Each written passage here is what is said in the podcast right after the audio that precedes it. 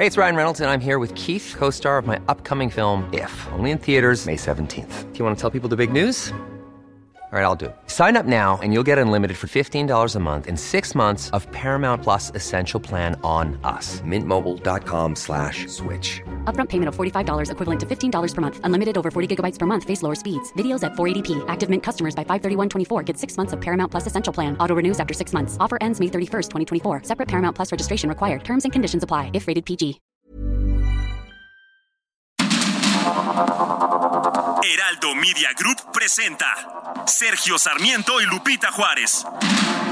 Información veraz y oportuna con un toque personal y humano. Por el Heraldo Radio, donde la H suena y ahora también se escucha.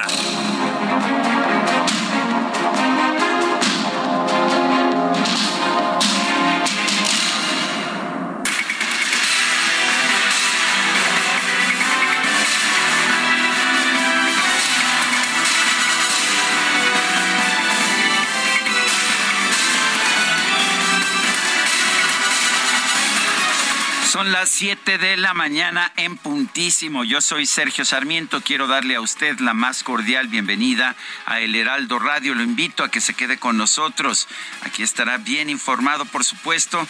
También podrá pasar un rato agradable. Si la noticia lo permite, a nosotros nos gusta siempre darle su lado amable. Y ya está con nosotros también, por supuesto, como todos los días, Guadalupe Juárez. Lupita, buenas, Oh, buenos días. Hola, ¿qué tal? Qué gusto saludarte, Sergio Sarmiento. Buenos días para ti, amigos. ¿Cómo les va? Bienvenidos. Gracias por estar arrancando la jornada con nosotros aquí en el Heraldo Radio. Y bueno, pues eh, si no hay lado amable, se lo buscaremos, ya le encontraremos. a él. Siempre hay un lado Siempre amable, sí. lo encontraremos por ahí y le tendremos la información, por supuesto. Y le tenemos, eso sí, un resumen con lo más importante.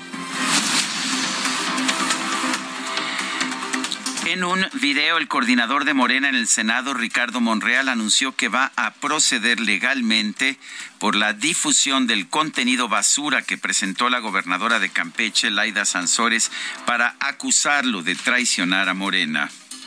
Es inaceptable que nos acostumbremos a que se vulnera la ley a capricho del gobernante o de la gobernante y no sucede nada. No hay ninguna consecuencia. Sigue todo igual y se le aplaude. Como señalé, voy a actuar y ejercer mi derecho oportunamente ante las instancias legales competentes. Por su parte, el dirigente nacional del PRI, Alejandro Moreno, aseguró que son falsos los chats que dio a conocer la gobernadora Laida Sansores, en los que supuestamente hace pactos políticos con el senador Ricardo Monreal. que tenemos claro es que esto no se puede permitir, se tiene que seguir denunciando porque son cosas ilegales, tergiversadas y eh, que dañan la imagen de las personas eh, y no lo podemos y no lo pueden celebrar.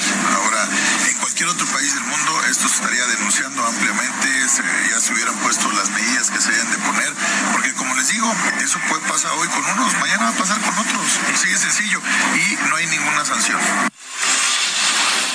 En una carta, el coordinador del PRI en la Cámara de Diputados, Rubén Moreira, rechazó que la dirigencia nacional de su partido haya operado en contra de la excandidata del tricolor al gobierno de Zacatecas, Claudia Anaya, para favorecer al morenista David Monreal.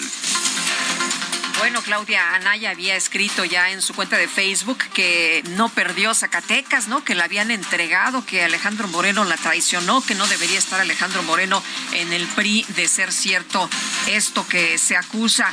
Y los coordinadores del PAN, PRI y PRD en la Cámara de Diputados retomaron el diálogo para evitar que la reforma electoral que impulsa Morena y sus aliados represente la desaparición del Instituto Nacional Electoral o modifique la forma de elección de los consejeros del. INE. La organización Unidos informó que junto con legisladores de oposición y ex consejeros electorales va a impulsar distintas acciones para que los ciudadanos se unan al rechazo de una reforma electoral que dañe al INE. El Tribunal Electoral confirmó que el PAN y su ex candidato al gobierno de Nuevo León, Fernando Larrazábal, incurrieron en actos anticipados de campaña con una estrategia sistemática para posicionarlo en redes sociales a través de perfiles falsos y anuncios pagados. La Suprema Corte de Justicia de la Nación desechó una controversia de la Fiscalía General de la República con la que buscaba evitar la, entrega de información al Instituto Nacional Electoral sobre un posible financiamiento ilegal a la campaña del expresidente Enrique Peña Nieto por parte de las constructoras Odebrecht y OHL tribunal ordenó a la Fiscalía General de la República entregar a la defensa del exsecretario de Seguridad Pública, Genaro García Luna, una copia de la investigación en su contra por presunto sobreprecio de 62.840 millones de pesos en las concesiones de ocho prisiones de alta seguridad. La senadora del PAN, Xochitl Galvez, presentó una denuncia ante la Fiscalía General de la República para que se investiguen los hechos que se revelan en el libro El Rey del Cash. Ya está la denuncia en la Fiscalía General de la República. Eh, acabo de presentar esta denuncia contra pues, las personas que aparecen en el libro del Rey del Cash. Aquí hay una serie de hechos que la autora le constan que sucedieron donde se manejó cantidades de efectivo muy importantes. El gobernador de Nayarit, Miguel Ángel Navarro, aprovechó la visita del secretario de Gobernación, Adán Augusto López, al Congreso de su estado para expresarle su respaldo de cara a la contienda interna por la candidatura presidencial de Morena. Bienvenido a Nayarit una vez más. Sabe que su servidor, particularmente porque debo de respetar, estuve estoy y estaré con usted. No lo olvide. Muchas gracias y buenas tardes. En campaña el secretario de Gobernación. Ah, anda haciendo otras cosas. Bueno, qué bueno que me dices. Pensé que este no, te vayas a confundir. No se está posicionando, no como te dicen. Confundas. Durante su visita a San Luis Potosí, el secretario Adán Augusto, Adán Augusto López rechazó haber afirmado que el expresidente de México, Felipe Calderón, esté bajo una investigación internacional por presunto tráfico de armas. Yo no señalé que hubiese ninguna investigación en contra de nadie. Sí sostengo que rápido y furioso, en otras palabras, pues fue un crimen perpetrado de, de Estado, de lesa humanidad. Y pues yo no sé mucho de derecho internacional, pero sí sé que así como en España en su época pudieron buscar a Pinochet por su actuar como presidente de Chile. Pues ningún mexicano está exento de que se le persiga, se le investigue. No dije lo que dije, pero se fijaron en mí. Sí, y, y, ya repetí otra cosa que pues que será igualmente controvertida y hará que se fijen más en mí, que Felipe Calderón debe ser juzgado por crímenes de lesa humanidad. Felipe el Pequeño, ¿eh? porque así, así lo menciona para, pues, para demostrar su, su respeto. El Congreso de Quintana Roo aprobó la reforma constitucional que amplía hasta 2028 la participación de las Fuerzas Armadas en tareas de seguridad pública. Y con 10 votos en contra y 9 a favor, las Comisiones Unidas de Seguridad Pública, Estudios Legislativos y Puntos Constitucionales del Congreso de Tamaulipas rechazaron la reforma para mantener al ejército en las calles. En su comparecencia ante comisiones de la Cámara de Diputados, el secretario de Desarrollo Agrario, Territorial y Urbano, Román Meyer, informó que el Programa Nacional de Reconstrucción tiene un avance de más del 90%. Con el Programa Nacional de Reconstrucción brindamos atención prioritaria a las comunidades afectadas en los sismos del 2017 y 2018. Este es un trabajo en el que participan la Secretaría de Salud, de Educación Pública y Cultura, el Instituto Nacional de Antropología e Historia y el Instituto Mexicano del Seguro Social. Se han llevado casi 70 mil acciones de reconstrucción en los sectores de salud, educación, cultura y vivienda, con una inversión superior a los 35 mil millones de pesos. Se han reconstruido más de 6 mil planteles educativos y casi 60 mil familias han podido podido reconstruir sus viviendas con asistencia técnica de la CONAVI. La diputada de Movimiento Ciudadano María Elena Limón criticó que la SEDATU haya validado la construcción del tren Maya a pesar de que el proyecto no cumpliera con todos los requisitos. Me refiero en primer lugar al famoso tren Maya, el que le ha costado a las arcas de la nación hasta el momento poco más de 97 mil millones de pesos. Sí, 97 mil millones de pesos, además de la pérdida de aproximadamente 290 mil hectáreas de árboles del 2019 al 2020 en la península de Yucatán. Y esto parece no tener fondo, pues la Secretaría de Hacienda ahora tiene registrado un monto de hasta 230 mil millones de pesos para concluirlo. Manuel Gómez Parra, director general de Transporte Ferroviario y Multimodal de la Secretaría de Infraestructura, Comunicaciones y Transportes, informó que la construcción del tren interurbano México-Toluca lleva un avance de 90%. No sé por qué. Cuando paso por ahí me da la impresión de que, pues, que no se está moviendo, pero de que les falta, ¿no? De que les falta. Pero mucho. Hoy el Congreso de Tamaulipas aprobó un paquete de reformas para permitir los matrimonios entre personas del mismo sexo. Con esta medida, el matrimonio igualitario ya es válido en todos los estados de la República Mexicana. Un grupo de familiares de alumnos de la Universidad Nacional Autónoma de México, la UNAM, realizó una protesta frente a la torre de rectoría para exigir que se ponga fin a todos los tipos de violencia en la máxima casa de estudios.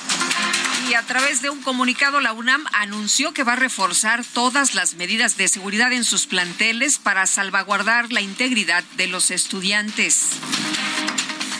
La Secretaría de Movilidad de la Ciudad de México anunció que va a establecer rutas especiales de transporte público con unidades de RTP, Metrobús y Trolebús para apoyar a quien asista al Gran Premio de Fórmula 1. Y luego de que la jefa de gobierno, Claudia Sheinbaum, afirmó que no le gusta acudir a la Fórmula 1 porque es bastante fifí, la mandataria capitalina aclaró que está contenta de que ese evento se lleve a cabo en la Ciudad de México quiero aclarar hoy, porque este, vi algunos medios el día de hoy. Estamos muy contentos de que la Fórmula 1 esté en la Ciudad de México. Ahora preguntaba a Airbnb cómo está su ocupación para este fin de semana. Me dijo, a tope. Pues por supuesto que estamos felices de que la Fórmula 1 esté en la ciudad bueno, creo que tiene derecho de no ir si, si, no le gusta, si no le gustan los eventos FIFI, que a propósito no es tan FIFI, es un evento que reúne a más de 300 mil personas de todas las clases sociales. Sí son caros los boletos, hay mucha gente que hace un sacrificio para poder asistir. Y, y son curiosas todas estas polémicas. La verdad es que la jefa de gobierno Claudia Sheinbaum fue crucial para que en esta cuarta transformación se mantuviera la Fórmula 1. Porque no la querían, ¿te acuerdas? Y no la quería el presidente y no la querían otros miembros de su gobierno y Claudia Sheinbaum fue la que hizo posible que continuara ya no con subsidios gubernamentales, sino con aportaciones privadas. Y, además la derrama económica que deja. Es enorme en la Ciudad de México. El secretario de Relaciones Exteriores, Marcelo Ebrard, y la presidenta del Comité Olímpico Mexicano, María José Alcalá Izguerra, confirmaron la postulación de nuestro país como sede para los Juegos Olímpicos hicieron la solicitud de planteamiento la propuesta de que México iniciara el camino para que fuese sede de nuevo de los Juegos Olímpicos. Eh, México es una potencia deportiva, de hecho, en materia, por ejemplo, del fútbol, seremos el único país del mundo que ha sido tres veces sede de un mundial. Somos una potencia deportiva, pues por el esfuerzo de nuestros deportistas, aquí hay varias y varios medallistas olímpicos, y somos un país vigoroso, con una democracia fuerte, con instituciones sólidas y una economía que hoy por hoy es una de las mejores del mundo. Comunicado conjunto, 20 organizaciones civiles lamentaron la falta de apertura al diálogo que mostró el gobierno de México durante la audiencia de la Comisión Interamericana de Derechos Humanos sobre la militarización de la seguridad pública. El primer ministro del Reino Unido, Rishi Sunak, retrasó hasta el próximo 17 de noviembre el anuncio del nuevo plan para sanear las finanzas públicas del país. Y en información de los deportes, la Federación Mexicana de Fútbol dio a conocer la prelista de jugadores que serán convocados para el Mundial de Qatar 2022. andaba buscando por ahí un chicharito y que no encuentro, no encontré ningún chicharito. ¿No estaba yo buscando, nada? estaba yo busque y busque y no encontré. Encontré que estaba eh, Raúl Jiménez, estaba el Tecatito, que están lastimados a propósito, pero bueno, pero no, chicharitos no había. Este miércoles se confirmó que el Barcelona, el Sevilla y el Atlético de Madrid quedaron eliminados en la fase de grupos de la UEFA Champions League.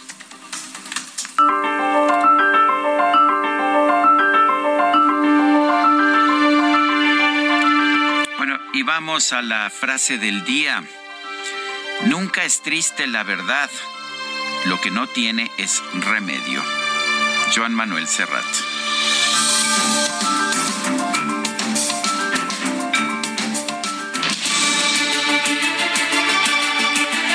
Las preguntas. Nos gusta preguntar a mucha gente que nos escucha, le gusta responder. Ayer preguntamos temprano.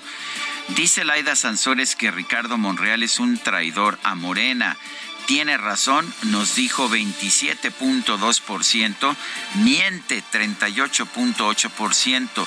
¿Quién sabe? 34%, ¿eh? No ganó quién sabe, pero se quedó en un cercano segundo lugar. ¿Cómo ves, Guadalupe? Esto por una persona de nuestro público que nos preguntaba ayer si alguna vez había ganado el quién sabe. Hoy quedó en un muy cercano eh, segundo lugar. Recibimos 2.490 participaciones. La que sigue, por favor. Ay, cómo... Como este, resumba y suena. Resumba y zumba el DJ Kike. Claro que sí, DJ Kike, ya coloqué en mi cuenta personal de Twitter, arroba Sergio Sarmiento, la siguiente pregunta. Aquí sí el quién sabe muy poquito, ¿eh? pero a ver, ¿hay que defender al INE? Nos dice que sí, 94%, que no, 4.8%, quién sabe, 1.2% apenas. O sea que si le vas al quién sabe, apúrate Guadalupe a votar porque se está quedando muy atrás. En 47 eh, Échale montón. Échale montón. En 47 minutos hemos recibido 1.468 votos. Las destacadas de El Heraldo de México.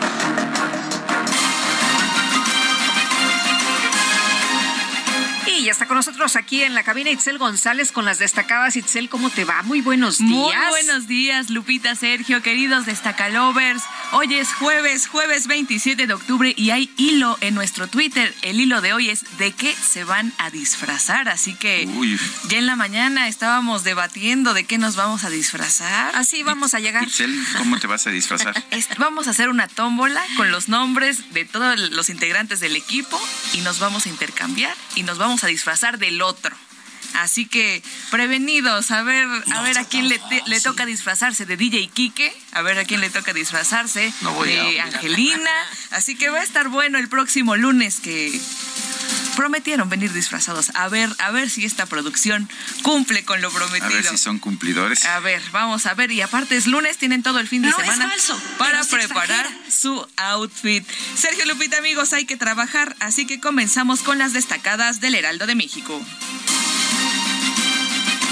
En primera plana, disminuye 91%, se agota fondo de estabilización. Hasta junio de 2019 contaba con un saldo de 296.313 millones de pesos. Durante el primer semestre de 2022 registró 24.986 millones de pesos país se acabó su tiempo, dan fin a horario de verano. Pasa el Ejecutivo para que entre en vigor a partir del primero de noviembre. Excluyen a 33 municipios de la frontera norte del país. Ciudad de México, trabajo remoto va por nómadas digitales. La jefa de gobierno Claudia Sheinbaum invita a que elijan la capital como destino. Estiman derrama de 74 mil millones de pesos anuales estados, nuevos destinos, estiman tarifas del suburbano. La ampliación hasta Jaltocan sería de 40 pesos, pero a Laifa llegaría hasta los 200 pesos. Orbe, gases de efecto invernadero alcanzan un nuevo récord. La ONU advirtió que el tiempo se acaba para lograr cambios. Meta, Juegos Olímpicos, alzan mano por la sede. Marcelo Ebrard confirma la candidatura del país para albergar la justa de 2036. Y finalmente, en mercados pierde demanda. ATT debe pagar por impuestos. El Tribunal Superior de Justicia Administrativa resolvió que la firma debe abonar 154 millones de pesos. Lupita, Sergio, amigos, hasta aquí las destacadas del Heraldo. Feliz jueves. Igualmente, gracias. Buenos días.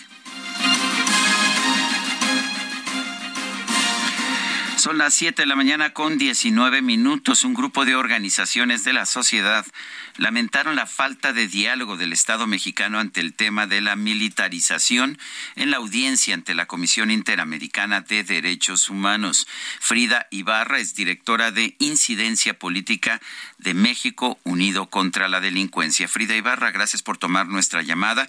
Eh, vimos, de hecho, una participación ante la Comisión Interamericana de Derechos Humanos muy agresiva de la representante permanente de México ante esa institución, hablando de que pues de que fundamentalmente los países de América no se interesaban por los derechos humanos, que no se habían interesado eh, cuando estos se violaban y que hoy que ya no se violan, hoy parecen interesarse en el tema. Pero ¿qué piensan ustedes, Frida?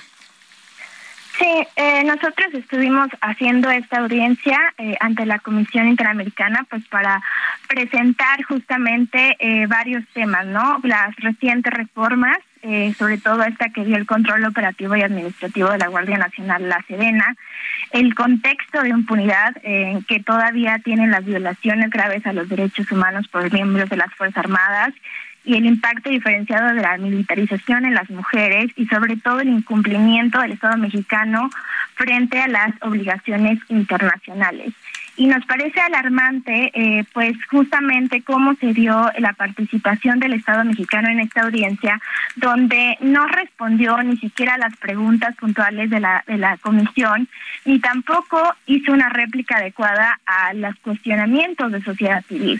Eh, lo que nos refleja justamente, pues, este desinterés eh, y desprecio incluso por los organismos internacionales de derechos humanos.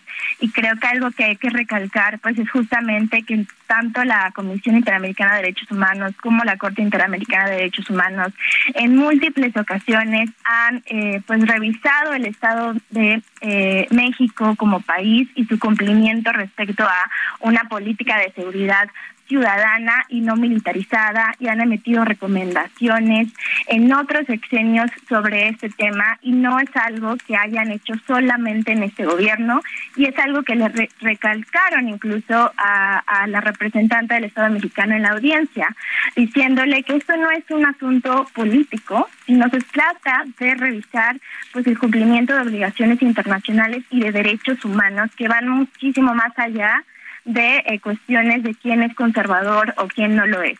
Se trata pues de, obligaciones que están en la Convención Americana de Derechos Humanos y estábamos revisando eh, el tema y buscando diálogo con el Estado, cosa que no se dio.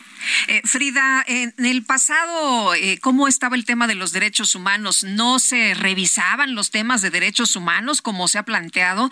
Em, ahora ya no hay violación a los derechos humanos. ¿Y cuál es el diálogo que ustedes quisieran ver precisamente sobre este tema? Sí, o sea, claramente eh, la Comisión Interamericana de Derechos Humanos siempre ha sido enfática que en México eh, hay un contexto incluso generalizado de, violaciones a de los derechos humanos.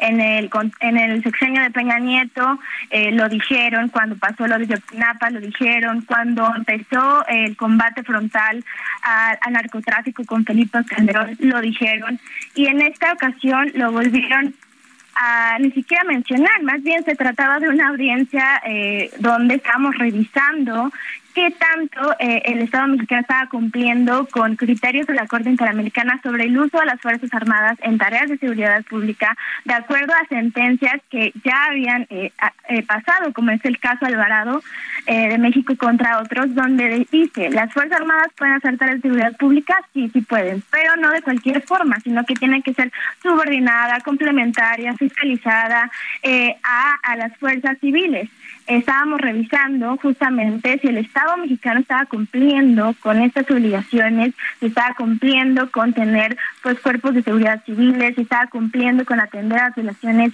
a derechos humanos que están pasando en este sexenio y que también se arrastran eh, desde la impunidad desde otros sexenios porque no se han resuelto. Nosotros tenemos pues, datos que se dijeron en la audiencia que justamente revelan que todavía siguen habiendo pues, violaciones a los derechos humanos, ¿no? La Comisión Nacional de los Derechos Humanos desde, desde su creación eh, revela cómo la Guardia Nacional ha sumado 1.163 quejas en su contra y ya es la autoridad de seguridad federal con más quejas eh, la Sedena sumó 1.560, CEMAR 308, eh, y así podemos seguirnos con, estas eh, instituciones. También eh, vertimos en la audiencia que la Fiscalía General de la República de enero de 2006 a diciembre de 2021 han emitido únicamente 28 sentencias condenatorias contra elementos del ejército por diversos delitos, la mayoría son portación de armas. Y por su parte, eh, también eh, el Estado, el propio Estado informó al Comité contra las Desapariciones Forzadas de Naciones Unidas que de 2010 a 2021 únicamente han emitido tres sentencias condenatorias por el delito de desaparición forzada. Muy bien. Sí, gracias Frida Ibarra, directora de Incidencia Política de México Unido contra la Delincuencia. Vamos a una pausa.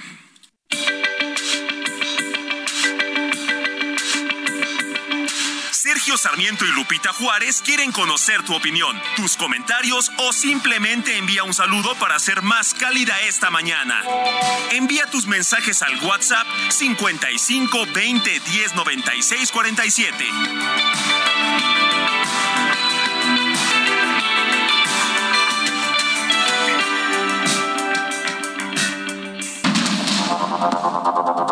Continuamos con Sergio Sarmiento y Lupita Juárez por el Heraldo Radio.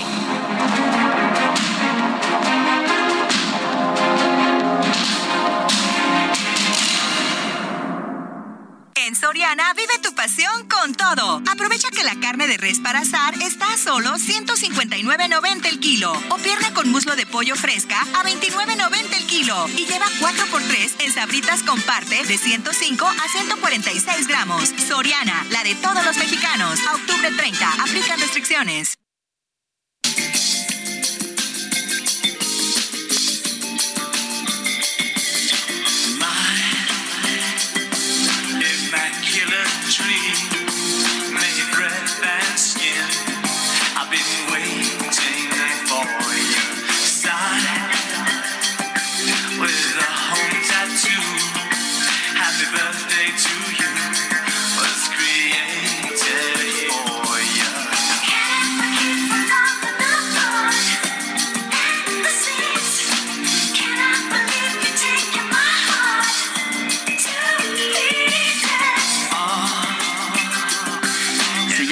Su nombre completo es Simón John Charles Le Lo conocemos simplemente como Simón Le vocalista, compositor, nacido en Inglaterra el 27 de octubre de 1958 el vocalista de la banda de rock Duran Duran.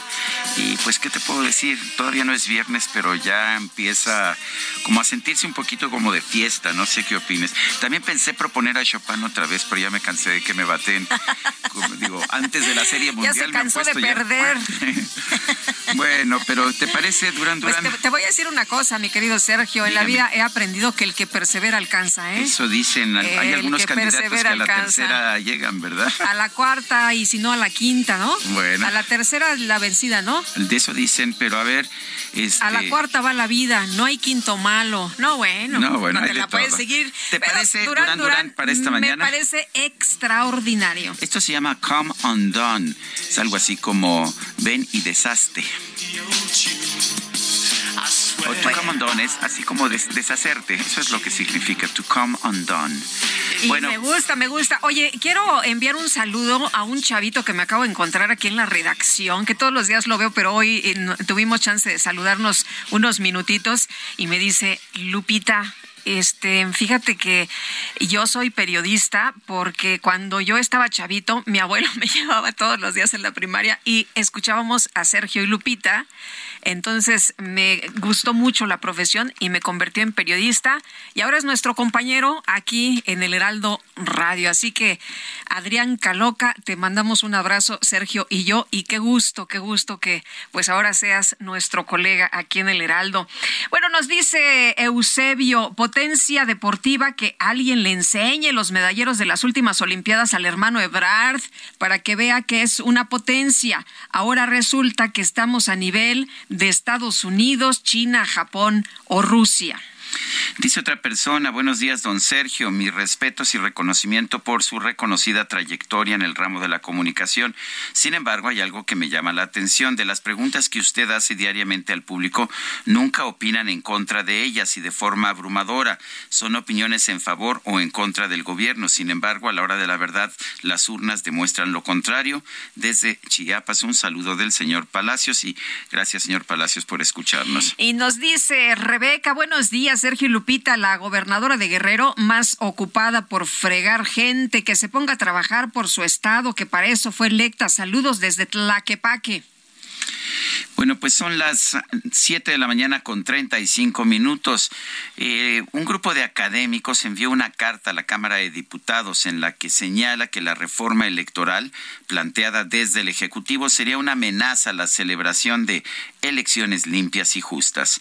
María Marván Laborde, presidenta del Consejo Rector de Transparencia Mexicana, está en la línea telefónica para hablar sobre este tema. María Marván, gracias por tomar nuestra llamada. Cuéntenos o cuéntanos, María, eh, eh, tengo entendido que tú firmaste la carta. ¿Qué, es, eh, ¿Qué significa esta carta? ¿Cuál es el mensaje?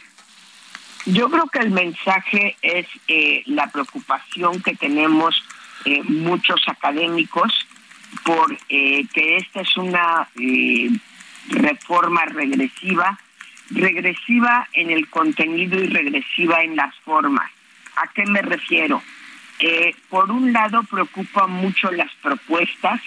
Eh, quizá la más aberrante es la idea de eh, escoger a los consejeros electorales y a los magistrados del tribunal por la vía del voto popular. El voto popular, estos pues son puestos altamente técnicos, no deberían de ser, no son puestos de representación, por lo tanto la vía de selección no debería de ser el voto popular, eso no es democrático, es demagógico y ciertamente corremos riesgo de una eh, institución absolutamente capturada por eh, el Ejecutivo.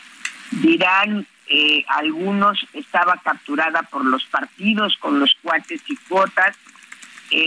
no estoy completamente de acuerdo con el con el planteamiento, pero aún si así fuera, eh, pues creo que tendríamos que reconocer que hay una ventaja en que todos los partidos puedan eh, seleccionar, puedan intervenir de manera auténtica en la selección de quienes van a ser los árbitros electorales, eh, sobre todo opuesto a que sea el presidente que lo haga.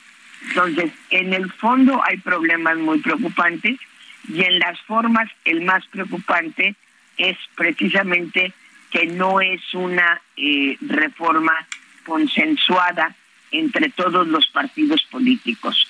Las reformas electorales en el mundo que son exitosas, me refiero por exitosas, que generan la posibilidad de que las elecciones estén bien organizadas y sus resultados sean creíbles, siempre, absolutamente siempre, son producto del consenso entre los partidos, inclusive si me, si me apuras un poquito, en donde hay más concesiones a la oposición que al partido en el poder.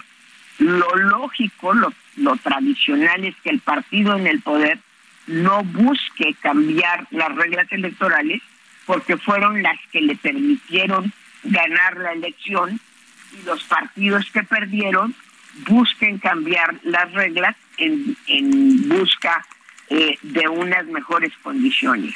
Eh, por esas razones y por muchas más es que firmamos esta carta. Nos parece que es una reforma regresiva que, como dijo la Comisión de Venecia, pone en un riesgo muy alto la democracia en México. Bueno, hablando de la Comisión de Venecia, María, ya criticaron, ¿no? Que se metan en estas cosas tan importantes internas, que además son tantos extranjeros que no conocen siquiera eh, cómo están las cosas en México. Pues mira, la verdad es que cuando no te conviene lo que dicen, es muy fácil criticar. La Comisión de Venecia es ciertamente una comisión internacional que se dedica precisamente a, velar por la calidad de las instituciones democráticas y de los procesos democráticos cuyas opiniones hemos reconocido en muchas otras ocasiones, no nada más en esta.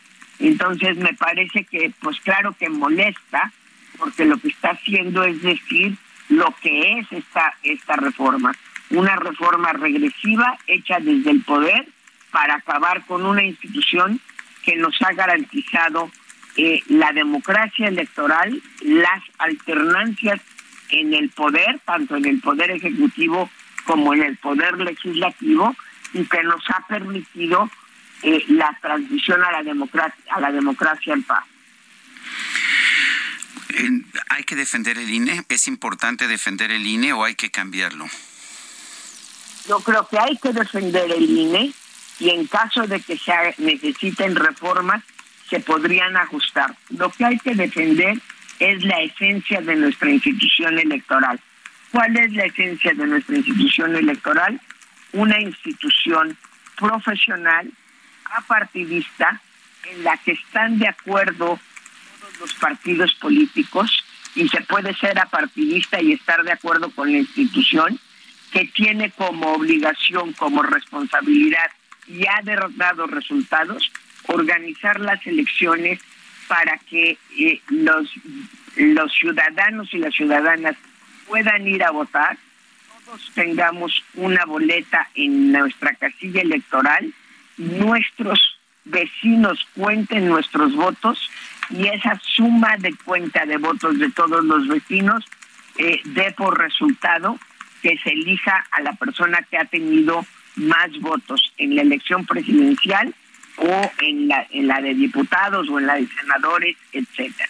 Eh, María, eh, nos están diciendo en esta propuesta del gobierno eh, que impulsa el presidente López Obrador que el INE nos cuesta mucho, que, que podríamos tener una institución mucho más barata, que es muy onerosa y qué barbaridad que los consejeros ganan pues un dineral y que no es imparcial.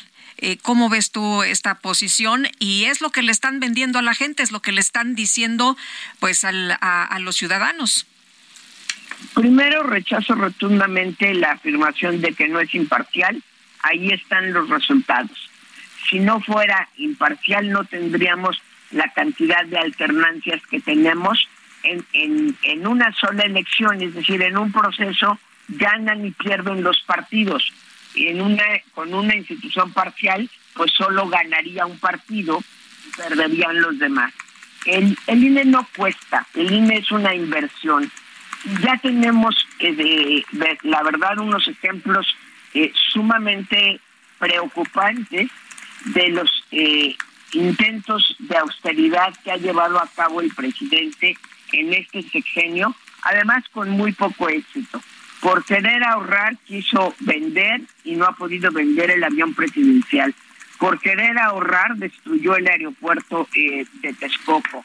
Por querer ahorrar eh, acabó con las estancias infantiles. Por querer ahorrar eh, no hay una buena distribución de medicamentos en el país, lo que les ha costado a muchos niños con cáncer la vida.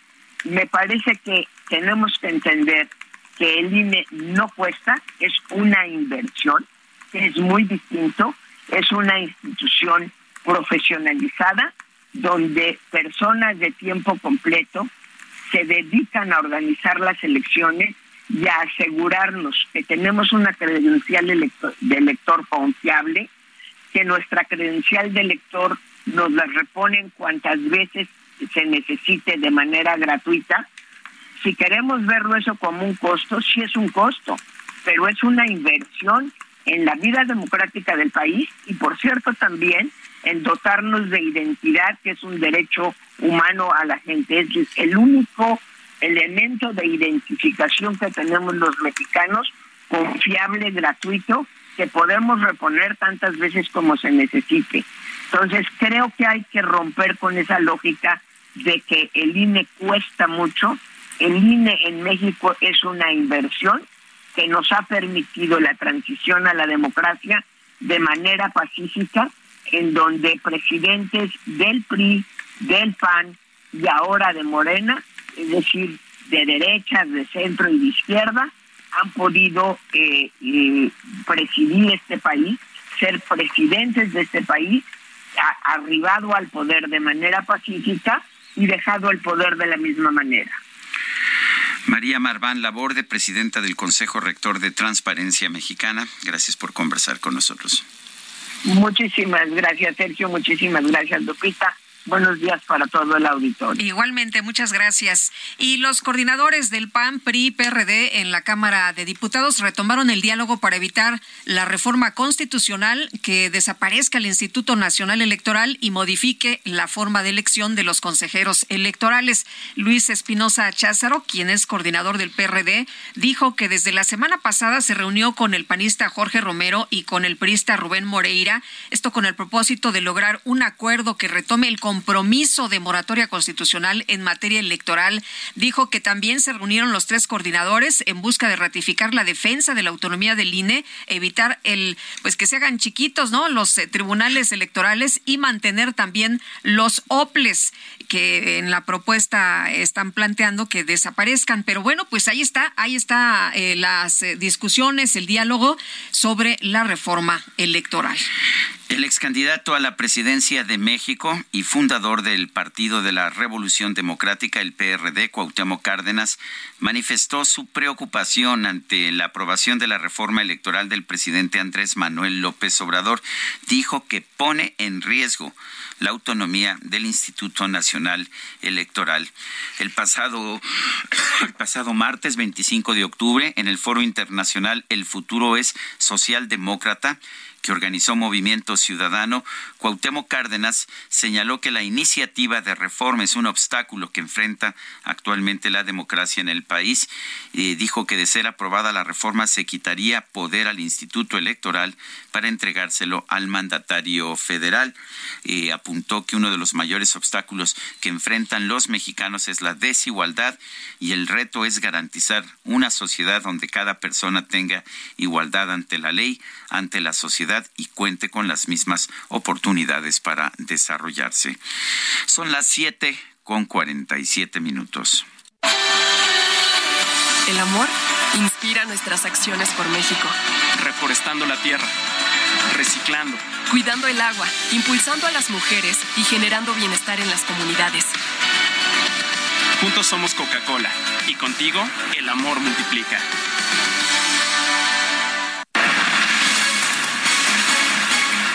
El subsecretario de Seguridad Pública, Ricardo Mejía Verdeja, informó que la Fiscalía General del Estado de Puebla logró la detención y vinculación a proceso penal de dos sujetos por el delito de feminicidio en contra de Esmeralda Gallardo. Vamos a escuchar parte de lo que dijo esta mañana.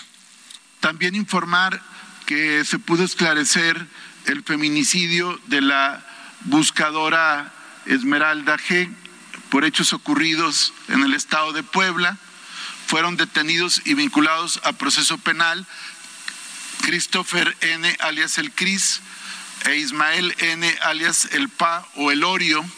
A ambos se les acusa del feminicidio de Esmeralda, quien a su vez había estado buscando a su hija Betsabe, que había sido desaparecida y con posteriormente privada de la vida.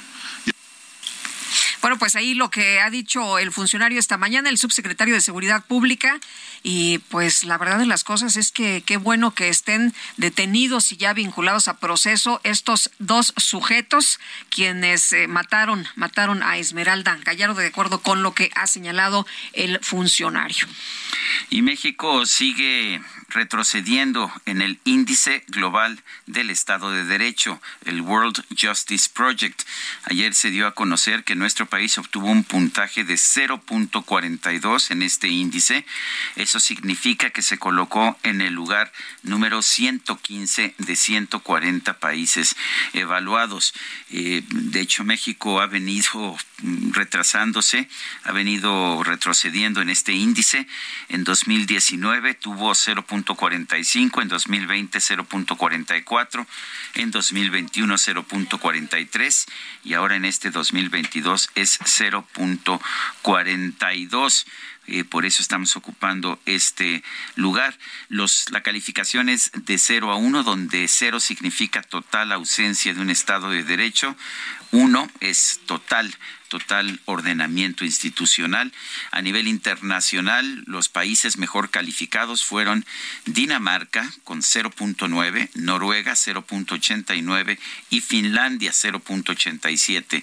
Los tres últimos, Venezuela 0.26, Camboya, sí, el último lugar es Venezuela, 0.26, Camboya 0.31 y Afganistán 0.33. Eh, México está en el lugar 27 de 37 países evaluados en América Latina y el Caribe. Uruguay está en el mejor lugar con 0.71, eh, Costa Rica en segundo con 0.68 y Chile con 0.66. En la región latinoamericana, además de Venezuela, que está hasta a lo último de todo el mundo, está Haití con 0.35 y Nicaragua con 0.36. Bueno, son los países que están por debajo de México. Y bueno, pues la verdad es que debiera preocuparnos que México esté en el lugar número 115 de 140 países evaluados en este índice global de Estado de Derecho. Son las 7 de la mañana con 50 minutos. En Soriana vive tu pasión con todo. Aprovecha que la carne de res para asar está a solo 159.90 el kilo o pierna con muslo de pollo fresca a 29.90 el kilo y lleva 4x3 en sabritas con parte de 105 a 146 gramos. Soriana, la de todos los mexicanos. Octubre 30, aplican restricciones. Bueno, durante su visita a San Luis Potosí, el secretario Dan Augusto López rechazó haber afirmado que el expresidente de México, Felipe Calderón, está bajo una investigación internacional por presunto tráfico de armas. Tan lo dijo que recibió respuesta del propio expresidente Calderón en su cuenta de está Twitter. la grabación. Está la grabación, están las cámaras, están eh, pues todos los compañeros reporteros que estuvieron como testigos. O sea, que no dijo lo que dijo. No dijo lo que dijo, pero eh, pues que los medios dijeron lo que no dijo. En fin, Paris Salazar, cuéntanos, ¿qué tal? Muy buenos días. Buenos días, Sergio Lupita, amigas, amigos de Aldo de México. Ayer en San Luis Potosí, el secretario de Gobernación, Adán Augusto López, matizó su declaración sobre el expresidente Felipe Calderón, al que había calificado de traficante de armas y que, y que había revelado que había una investigación internacional en su contra. Ante medios de comunicación dijo que él no había dicho que había una investigación en contra del expresidente Felipe Calderón, sino que se refería a la investigación de Rápido y Curioso. También el secretario de Gobernación dijo que si en España pudieran enjuiciar al presidente chileno Augusto Pinochet por sus acciones, ningún mexicano estaría exento de que se le investigue y también se le enjuicie. También en San Luis Potosí, el secretario de Gobernación, Adán Augusto López, reconoció la aportación a la reforma constitucional en materia de seguridad que hicieron los senadores del PRI, José Carlos Ramírez Marín y Silvana Beltones, lo que ayudó a alcanzar la mayoría en la Cámara Alta. Sergio Lupita, la información que les tengo. Muy bien, París, muchas gracias. Buenos días. Buenos días, tengo clientes. Y vamos a las calles de la Ciudad de México. Israel Lorenzana, adelante. Sergio Lupita, muchísimas gracias. Muy buenos días. Pues ya tenemos contratiempos en materia vehicular a través del ex central Lázaro Cárdenas para nuestros amigos que vienen de la zona de Izazaga. Ya van a encontrar asentamientos a la altura de Juárez y más adelante a la altura de la calle Donceles. Hay que recordar que tenemos vallas metálicas y elementos policíacos en la calle de Donceles, en Allende, también por supuesto en Belisario Domínguez y también en Tacuba, y es que se va a llevar a cabo la comparecencia del secretario de Seguridad Ciudadana, Omar García Harfush. Por eso tenemos un operativo importante por parte de elementos de la Secretaría de Seguridad Ciudadana, y esto, por supuesto, retrasa la circulación para nuestros amigos que van a través del ex central y con dirección hacia la zona de Garibaldi. Hay que anticipar su paso por varios minutos. La buena noticia es que superando este punto, la circulación mejora hacia la zona de Eulalia Guzmán. Sergio Lupita, información que les tengo. Israel, muchísimas gracias. Hasta luego. Buenos días y vámonos con Gerardo Galicia. ¿Dónde andas, Gerardo?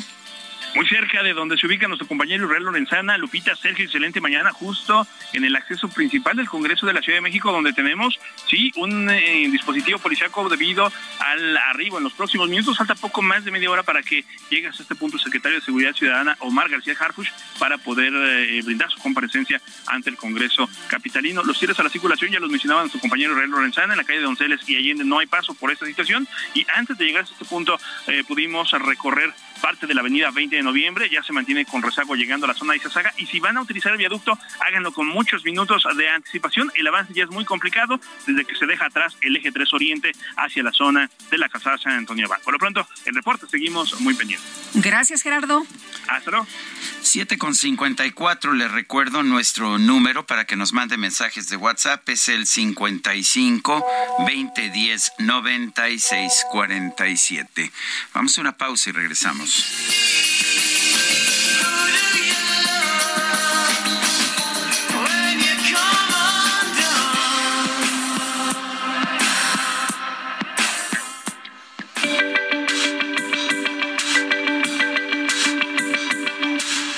Sarmiento y Lupita Juárez quieren conocer tu opinión, tus comentarios o simplemente envía un saludo para hacer más cálida esta mañana.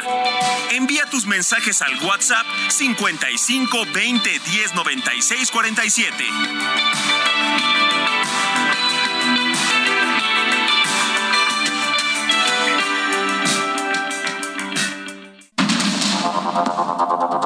Continuamos con Sergio Sarmiento y Lupita Juárez por el Heraldo Radio.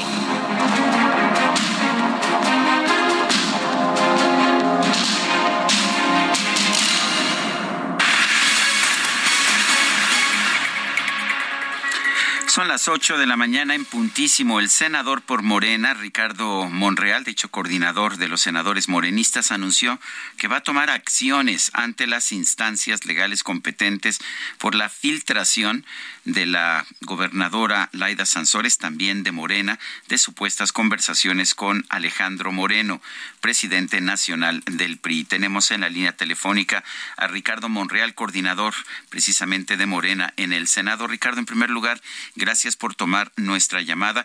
Eh, anteriormente habías dicho que, pues que, que no te, que no te preocupaban los infundios, que no te preocupaban este tipo de ataques. Hoy dices que podrías tomar legales. Cuéntanos, ¿hay un cambio de posición? No, Sergio. Mm, primero, buenos días. Buen día. Al auditorio, a ti, a Lupita. Buenos días, ¿qué tal?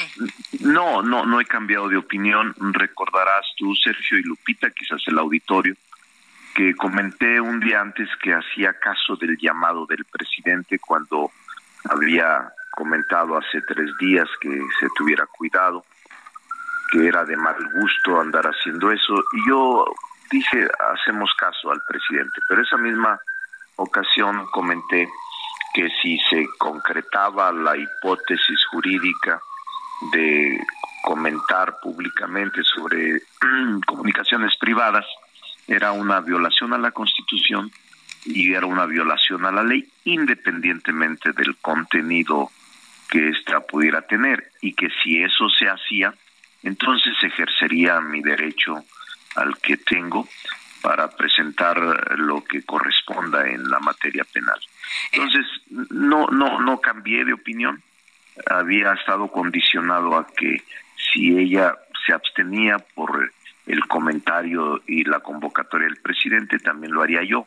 Ella no lo hizo y obviamente yo tengo que cumplir con mi parte porque, Sergio, no se puede aplaudir, abrazar, felicitar la ilegalidad, independientemente del contenido basura, truqueado, falso que, que exhibió, no puedes aceptarlo, no puedes permitir que el Estado de Derecho sea simplemente una frase y que todo mundo, y máxime la autoridad que protesta cumplir la Constitución y la ley, viole todos los días la misma. Eso no, no nos podemos acostumbrar. Sería muy lamentable para la sociedad. Ricardo, ¿qué le hiciste a Laida Sansores o por qué crees que pues esté eh, señalándote y que haya posteado que iba a dar información tuya? Así te enteraste, me imagino, ¿no? A través El del sábado que publicó. me dijeron. Sí, pero fíjate, Lupita, que es muy extraño. Yo no he tenido ninguna diferencia con ella, ni en el pasado ni ahora. En cambio, sí he tenido con el gobernador de Veracruz y con algunos otros gobernadores de manera directa por su constante actuar autoritario, privando de sus derechos y libertades a mucha gente en Veracruz. Pero, pero era directo mi eh, controversia con él, pero con eh, el estado de Campeche nunca tuve una diferencia. Entiendo que ella eh, tiene eh, pertenece a un grupo político que encabeza la jefa de gobierno y entiendo que obedece su motivación a eso, a descalificarme, a agredirme, a insultarme y a generar un clima ah, inconveniente, incluso me parece muy poco meditado. Eh, ¿Para qué? ¿Qué propósito tiene que al interior estemos presentando este espectáculo poco agradable para la gente, incluyendo... Bueno, hasta dice que ya estás muerto, ¿no? Que ya estás eh, estás en cuerpo, pero no en alma, que ella quisiera ver al hermano eh, al hermano Monreal, al hermano que era antes, al Ricardo de antes. Se atreve, se atreve a decir, Lupita, él sabe que no le alcanza la presidencia. ¿Quién es ella para condenar o para juzgar si me alcanza o no? Es decir, ni siquiera dejarme participar. Pero Ricardo, ¿ella está actuando por sí misma o está recibiendo instrucciones? No creo que sea ella misma. Digo, lo, lo lamento, pero ella pertenece a un grupo político que están muy adelantados en esta campaña anticipada, inconveniente para el país y que va a generar más fracturas al interior. Para mí lo que hizo fue no solo innecesario, sino inconveniente e ilegal, sobre todo ilegal. No estoy hablando solo de la inconveniencia política, sino de la violación a la Constitución en su artículo 16 y a los códigos penales federales y estatales, incluyendo el del Estado de Campeche.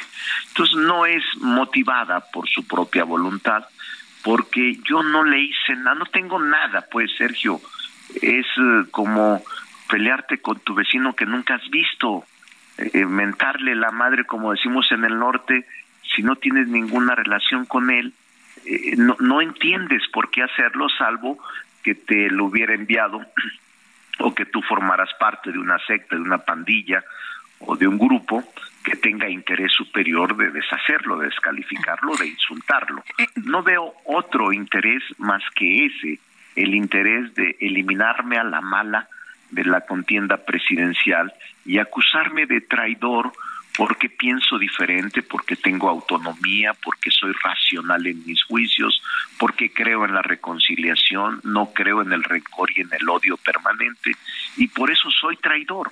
Soy traidor porque oso inscribirme, tengo la osadía de expresar públicamente que me interesa suceder al presidente de la República, que tengo la capacidad suficiente para enfrentar los retos modernos y eso se corta. No, te estamos escuchando. Sí. Te seguimos escuchando, Ricardo. Bueno, bueno. Sí, sí, te seguimos escuchando. Ah, es que es como que entró una música. Ah, no, nosotros no, la escuchamos. Oye, Ricardo, te, te, quiero preguntar sobre lo... que como ya mis teléfonos todos están...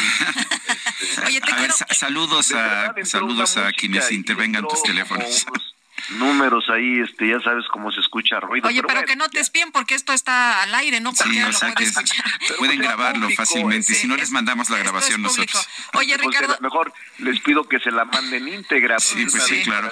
Que nos digan dónde y se las mandamos. Oye, te quiero preguntar, asesoraste a Alejandro Moreno, eh, hubo un acuerdo para la gubernatura de Zacatecas. Em, no, hombre, es totalmente falso. Es que ellos saben, eh, ella sabe que eso puede afectarle a Alejandro.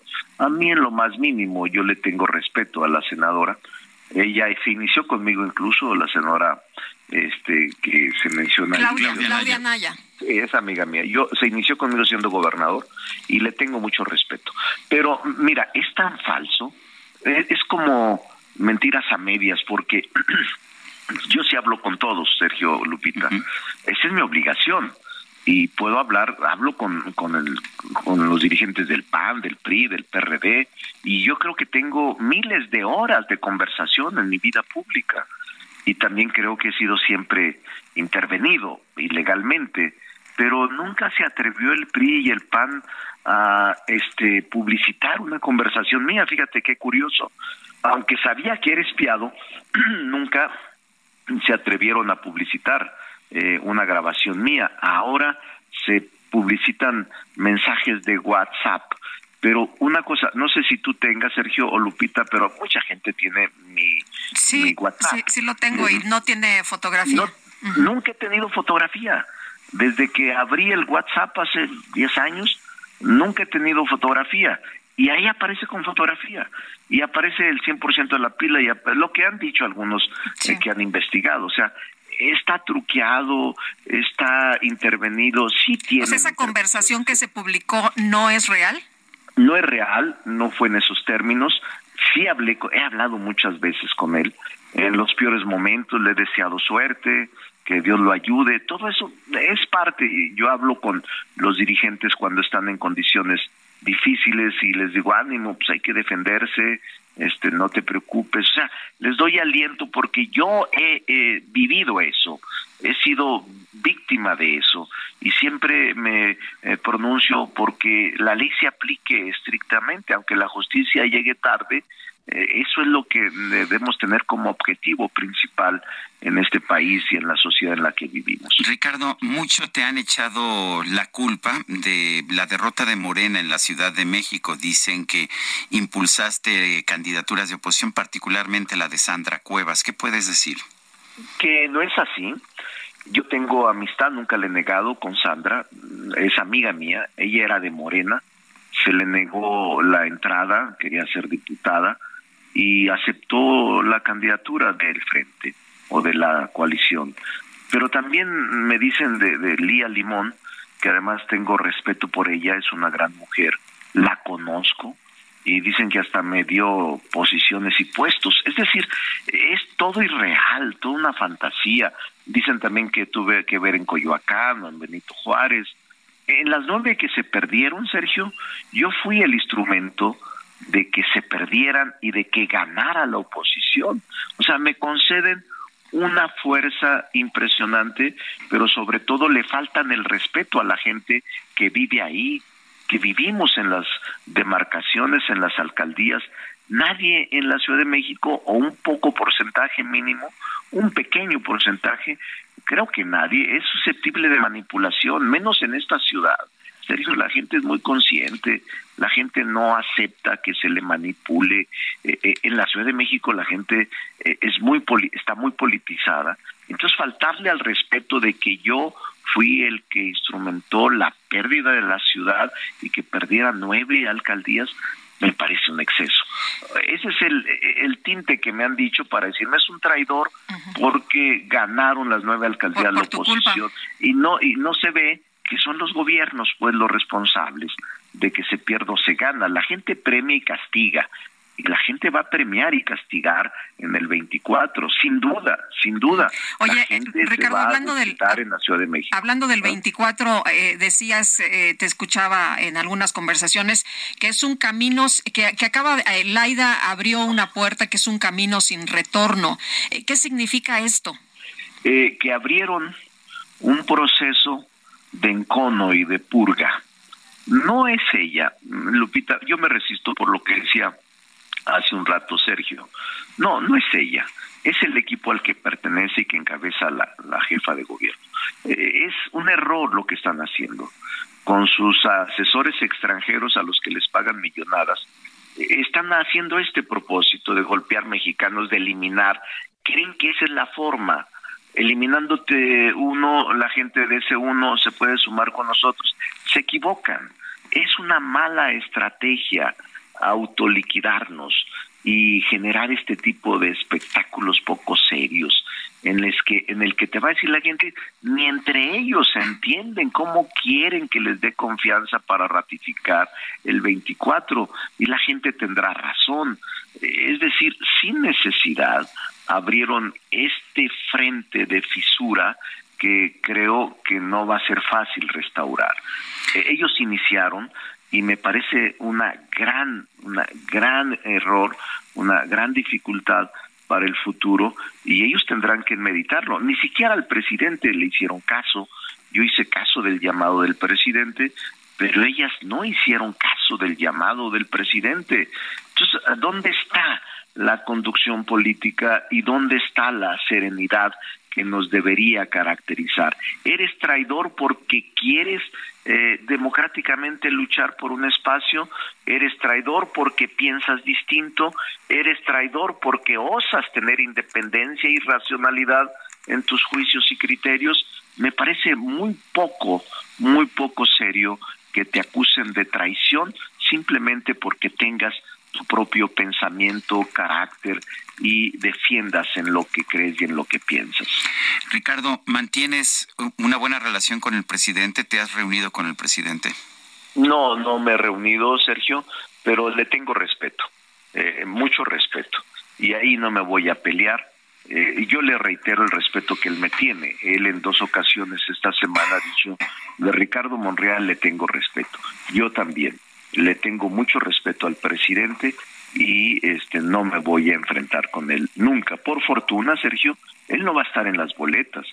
Si él fuera a estar en las boletas del 24, yo diría no participo, de tonto voy a participar con una gente tan popular y tan querida en el país. No lo haría, pero por fortuna él no va a estar en las boletas del 24 y nosotros deseamos estar ahí en las boletas del mismo año. Oye, ¿te vas a mm, te vas a aguantar, vas a resistir? Has dicho que no te vas a rajar, pero pues como como veo los como veo los golpazos, pues no sé, a ver. A nadie le deseo mi condición, porque es increíble que como dicen en el rancho en Zacatecas, este Lupita, donde somos tú y yo, eh, aborrecido por los gallos o Uh, picoteado por los gallos y aborrecido por las gallinas, es decir, es una expresión ranchera. Pero dentro de mi, de mi grupo, dentro de mi formación política a la que yo fundé, hay una incomprensión impresionante. O sea, yo les pido a los militantes de Morena simplemente reflexionen por qué eh, me acusan y por qué esta campaña orquestada contra mí si lo único que he hecho es cumplir con los propósitos de la cuarta transformación. No ha habido una ley que no haya salido, eh, que es deseo del movimiento hacerlo. Bueno, bueno, sí, aquí estamos, aquí estamos. Ya entró otra vez una música. Ah, bueno, aquí te estamos este, escuchando. bueno, Aquí sí te estamos escuchando y la música, créeme, no, no es nuestra. Ah, un reloj. Bueno, bueno. Sí, aquí estamos. Sí. No, de nuevo, de nuevo, es que es increíble. Sí, pero bueno. La música no es nuestra, ¿eh? te lo puedo asegurar. No, no, no, no, pero entran ruidos, sí. Hay que mandarle la, si nos dan la dirección. Les, mandamos, la, les mandamos la grabación completa. Pues sí, pero bueno, este, estamos así, Sergio Lupita. Vamos a resistir por lo que decía Lupita. Cuando, no sé, no lo sé. Este, yo no quiero salirme de Morena quiero luchar en Morena porque yo quiero a Morena, yo fundé Morena. A mí me costó 26 años fundar Morena de mi vida, la mayor parte de mi vida pública, tengo 42 como servidor público, 26 se le he dedicado a esta, este movimiento y me da tristeza tener que asumir otra posición distinta a la de seguir participando en Morena.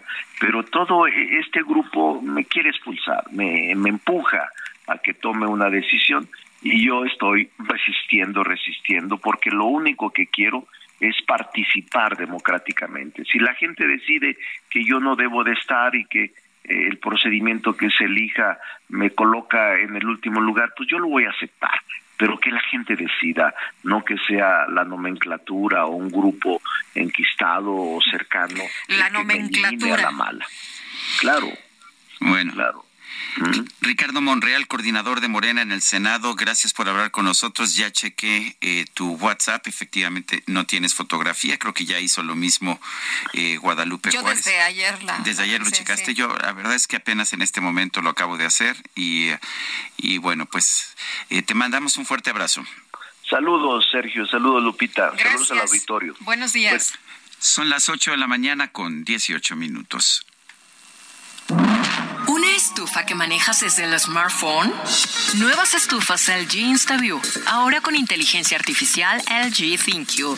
Toca dos veces y descubre la magia del interior sin abrir la puerta. Las únicas con horno de convección, air fryer, grill y triple flama. Descubre la inteligencia de la cocina con LG. Destino Qatar en el Heraldo Radio. Una presentación de LG Electronics. Los preparativos para la Copa del Mundo van mucho más allá de los estadios. Para evitar que el tráfico de la única frontera terrestre que tiene Qatar con Arabia Saudita congestione las carreteras, se está nivelando una gran sección del desierto donde se estacionarán los autos y los aficionados abordarán autobuses para un viaje de más de 100 kilómetros a través del desierto desde la frontera hasta la zona metropolitana de Doha. Las autoridades limitarán los autos en las carreteras, han ordenado el cierre de las escuelas, prohibieron la circulación en zonas de la ciudad y han instado a las empresas a que su personal haga el llamado home office. El antiguo aeropuerto internacional de Doha fue rehabilitado para trabajar de manera conjunta con el impresionante Hamad International, que tiene vuelos a 146 países y México, como usted sabe, no está en esa lista. Se están introduciendo nuevos puestos de control de pasaportes para triplicar la cantidad de pasajeros que pueden procesar. Qatar Airways está cambiando el 70% de los horarios de sus vuelos para crear más franjas horarias de aterrizaje durante el torneo. Hasta la próxima, lo saluda Edgar Valero. Destino Qatar en el Heraldo Radio. Una presentación de LG Electronics. El Químico Guerra. Con Sergio Sarmiento y Lupita Juárez. Químico Guerra, ¿cómo te va? Muy buenos días. Con noticias verdaderamente impresionantes, Sergio Lupita. Italia acaba de anunciar que tendrá el primer reactor a fusión en la Unión Europea para no depender de Rusia.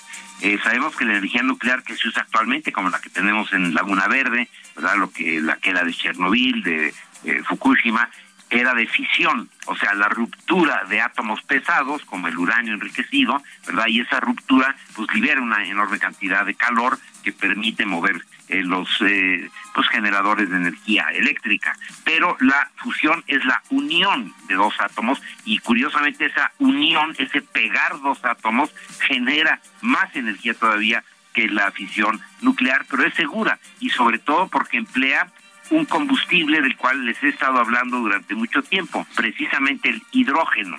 Las, eh, los reactores nucleares de fisión usan uranio pesado, las de fusión hidrógeno ligero, el más ligero de todos los elementos, fíjense lo curioso de la física, ¿no?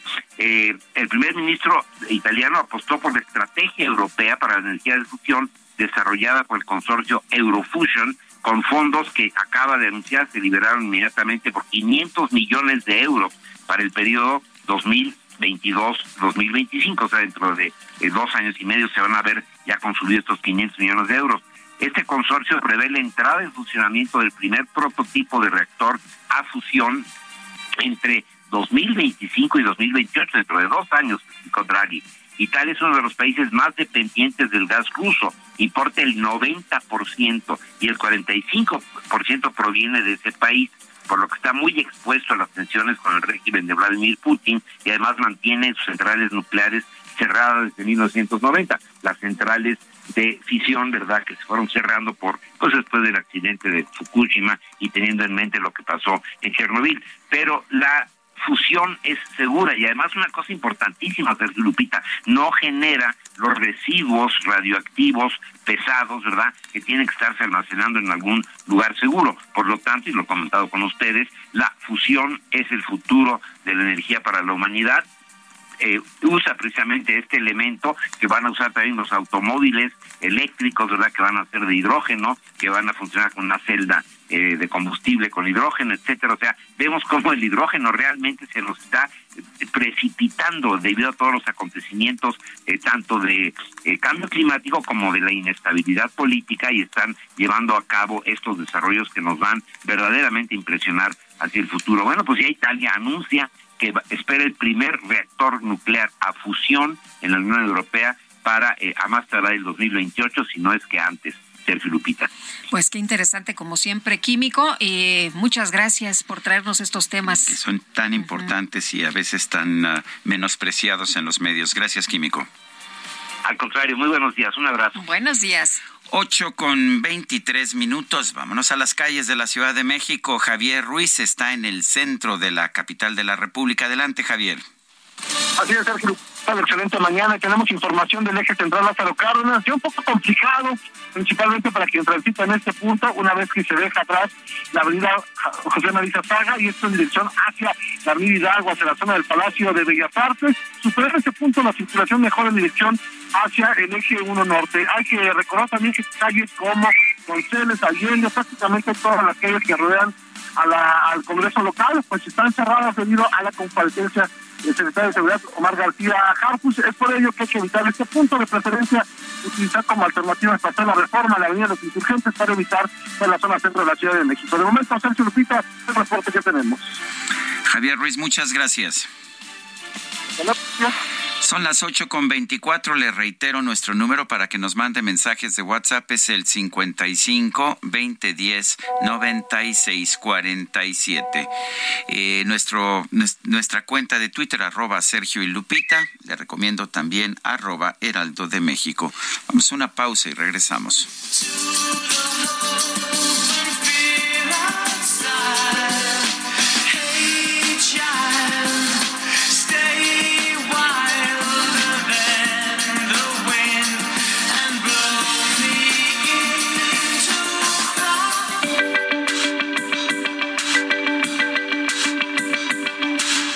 Sarmiento y Lupita Juárez quieren conocer tu opinión, tus comentarios o simplemente envía un saludo para hacer más cálida esta mañana.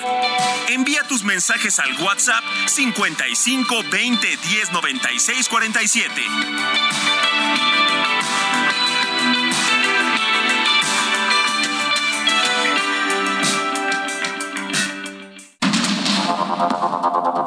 Continuamos con Sergio Sarmiento y Lupita Juárez Hiring for your small business? If you're not looking for professionals on LinkedIn, you're looking in the wrong place. That's like looking for your car keys in a fish tank.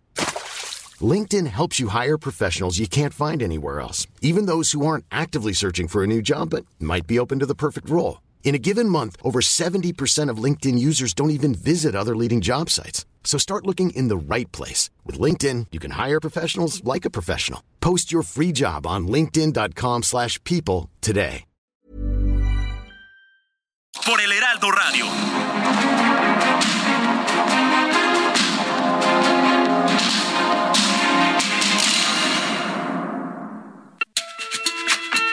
Hola a todas y todos. Soy el doctor Francisco Olguín Sánchez, director médico para el portafolio de oncología en Pfizer México. ¿Cuáles son los factores de riesgo que aumentan la posibilidad de cáncer de mama? Existen dos tipos de factores de riesgo, los no modificables y los modificables. En el primero están el género y la edad. Por ejemplo, una de cada 12 mujeres se enfermará de cáncer de mama a lo largo de su vida. Además están la menstruación en etapas muy tempranas, la menopausia después de los 50 años y la genética. Por otro lado, se encuentran los factores modificables como es tener un estilo de vida sedentario, tabaquismo, la exposición a la radiación, entre otros. Hazlo bien mano al pecho.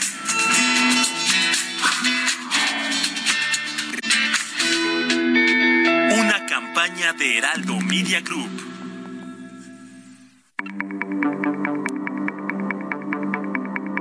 Jaque Mate con Sergio Sarmiento.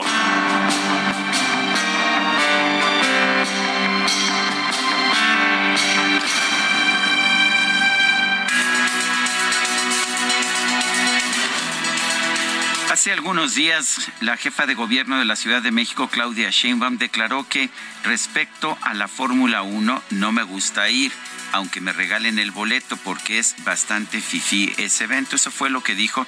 También señaló que pues que reconoce que hay mucha gente trabajando en el evento y lo que dijo es que a ella le daban boletos gratis, pero lo que ella hacía, lo que hacía su oficina era regalar estos boletos. Dijo que alguna vez se los había dado a niños de primaria, otra vez a médicos luchando en contra del COVID en la capital del país. Me parece correcto. La propia la propia jefa de gobierno eh, reconoció ayer que estamos muy contentos de que la Fórmula 1 esté en la Ciudad de México. Eh, dice que lo que están haciendo es que distribuyen los boletos que reciben, eh, porque difícilmente la gente puede pagar un boleto en Fórmula 1 porque son boletos muy caros. A eso nos referíamos entonces por supuesto que estamos contentos de que esté la Fórmula 1 aquí. Y de hecho, la derrama económica es realmente extraordinaria. Según datos de la Secretaría de Desarrollo Económico de la Ciudad de México, el gran premio de este año va a significar una derrama económica de 15.536 millones de pesos. Esto es una cantidad enorme. Lo vemos también en el hecho de que los hoteles están absolutamente llenos y llenos con, con gente que está llegando a la capital del país, eh, simple y para ver esta carrera y una gran actividad hotelera, por supuesto una actividad en restaurantes, en bares, en fin, todo esto, por supuesto, ayuda a generar más prosperidad en la Ciudad de México. Ha habido muchos cuestionamientos a Claudia Sheinbaum por haber dicho que a ella no le gusta ir a la Fórmula 1 porque es un evento FIFI, fue solamente en una ocasión, pero sí creo que es importante señalar aquí en este espacio que ella fue crucial para que se mantuviera en el actual gobierno la Fórmula 1 en la Ciudad de México. El presidente de la República, Andrés Manuel López Obrador, había descartado mantener el subsidio que se tenía para la Fórmula 1 a través de la Secretaría de Turismo y lo que hizo lo que hizo Claudia Sheinbaum fue ocuparse del tema, buscar financiamientos privados, buscar apoyos, unir voluntades hasta que finalmente se logró ratificar durante varios años más la Fórmula 1 en la Ciudad de México. Y por supuesto que es un gran evento y tiene muchos beneficios económicos, como lo vemos en esta derrama económica de 15 mil millones de pesos.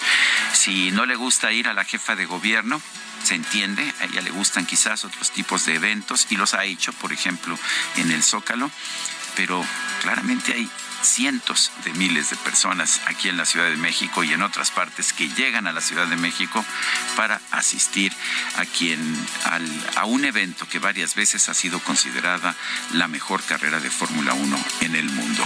Yo soy Sergio Sarmiento y lo invito a reflexionar.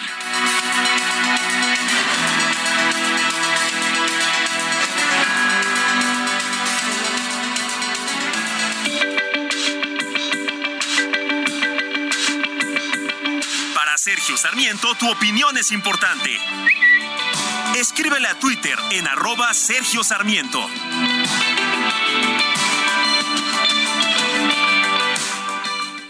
En Soriana vive tu pasión con todo. Aprovecha que la carne de res para asar está a solo 159.90 el kilo o pierna con muslo de pollo fresca a 29.90 el kilo y lleva 4x3 en sabritas con parte de 105 a 146 gramos. Soriana, la de todos los mexicanos. A octubre 30, aplican restricciones.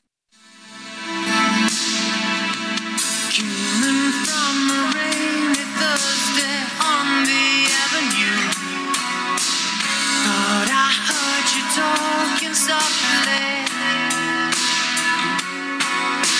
I turned on the lights, the TV, and the radio. Still, I can't escape the ghost of you. What has happened to it all? Crazy summer Otra probadita de la música de Durán Durán. Estamos festejando a Simón Lebón, quien nació el 27 de octubre de 1958. Y bueno, pues esto significa que está cumpliendo 64 años. ¿Qué te parece? No, pues está muy chavo. Lebón, chavito. Bueno, pues allá está. Esto se llama Ordinary World. Y se oye así. un ratito los que van en el automóvil. Oye, nos dice... Desde Hertfordshire para el mundo. Sí, por favor. Oye, este, nos dice una persona en el auditorio, excelente día, Lupita y Sergio. Soy Elizabeth de Ixtapaluca. La senadora Xochitl hace bien en acudir a la Fiscalía General de la República, pero así como están las cosas en nuestro país, no creo que la Procuraduría actúe. Todo lo que sea en contra de Pinocho no procede. Dice otra persona, saludos cordiales a Sergio y Lupita. En mi opinión, si desaparece el INE, la democracia en México llegaría a su fin. El INE ha realizado una labor excelente, pues contribuyó a despertar la conciencia del voto. Morena no existiría ni sus gobernantes en todo el país sin el INE, pero el miedo no anda en burro y ellos temen perder su poder. Si hacemos un verdadero cambio los mexicanos en nuestras decisiones. Soy el profesor Fernández. Isa López dice, buenos días Sergio Lupita y todos los que trabajan en el Heraldo. Es muy agradable escucharlos. Muchas gracias, Isa. Son las ocho con treinta y ocho minutos. El secretario de Relaciones Exteriores, Marcelo Ebrard, confirmó la postulación de México como sede para unos Juegos Olímpicos, pero no especificó fecha. Noemí Gutiérrez, adelante, buenos días. Sergio Lupita, muy buenos días. Al destacar que México es una potencia deportiva, el secretario de Relaciones Exteriores, Marcelo Ebrard, anunció que México buscará ser la sede de los Juegos Olímpicos en 2036 o 2040. Acompañado de la presidenta del Comité Olímpico Mexicano, María José Alcalá, el canciller indicó que el presidente Andrés Manuel López Obrador respalda la propuesta, además de que se tendrán 15 años para prepararse.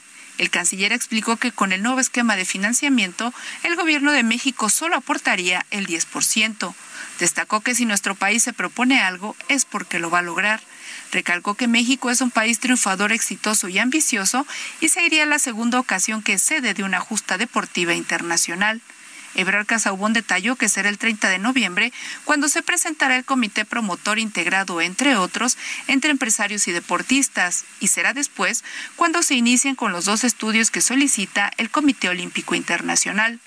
En otro tema te comento que este viernes en Hermosillo, Sonora, el presidente Andrés Manuel López Obrador se reunirá con el enviado especial para el clima de Estados Unidos, John Kerry. Dialogarán sobre la producción de energías limpias, en especial la solar dijo que John Kerry viajará de Londres a Enmorcillo para conocer el proyecto de una planta solar que se construirá en Puerto Peñasco, Sonora, y que será considerada la más grande de América Latina. Sergio Lupita, la información que les tengo. Muy bien, don Amigo Gutiérrez, muchísimas gracias.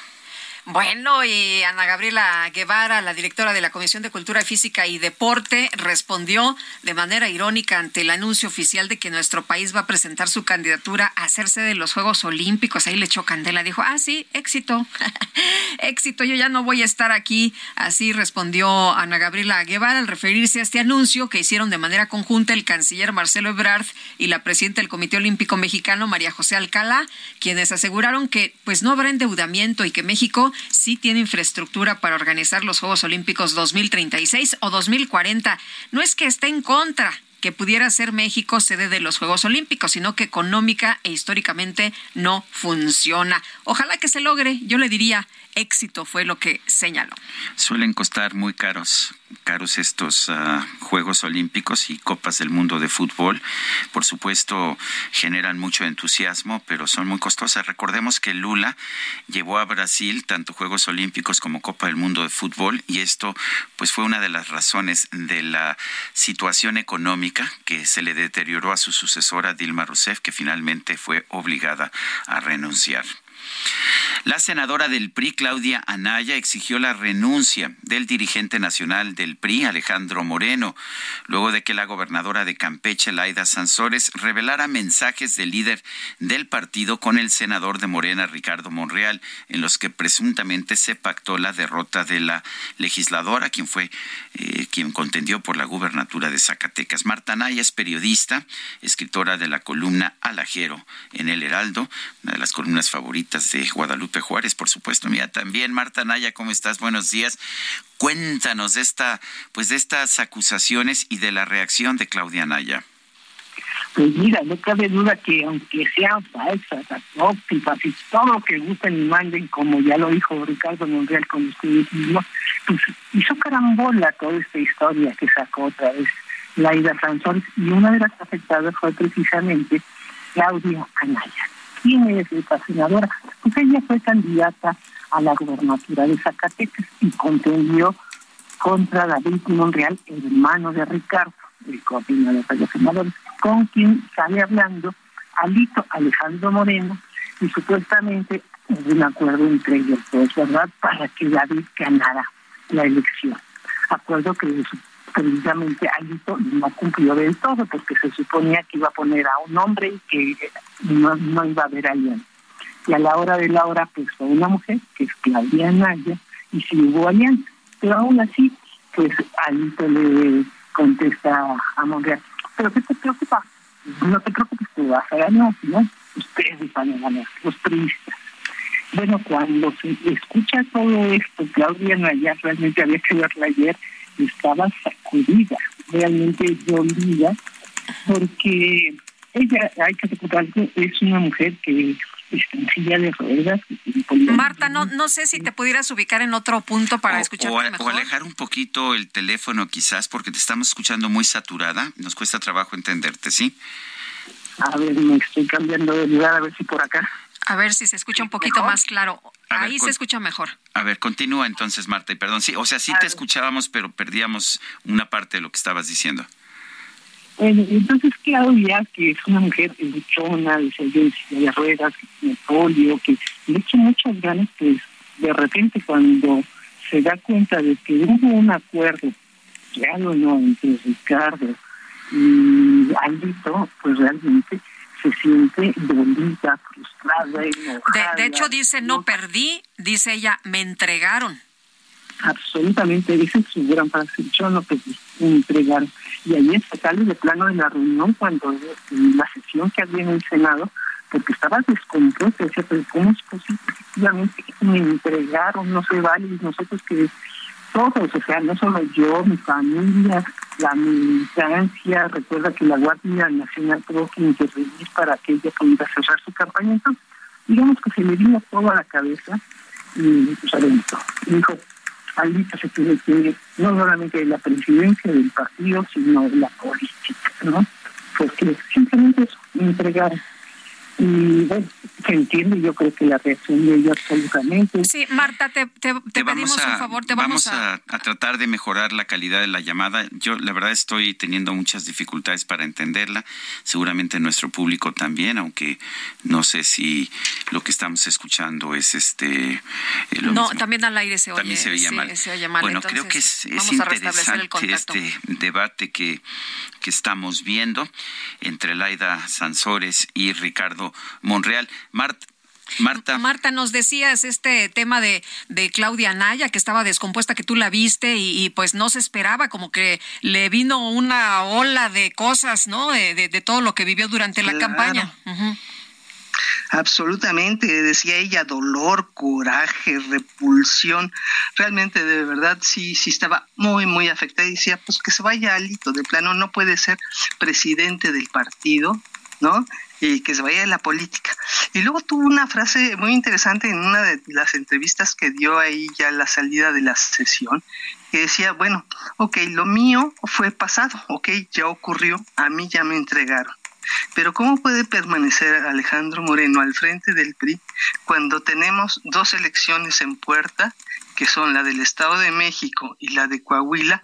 ¿Con qué certeza van a ir las candidatas o los candidatos sin saber si tu presidente del partido ya te entregó o te está entregando?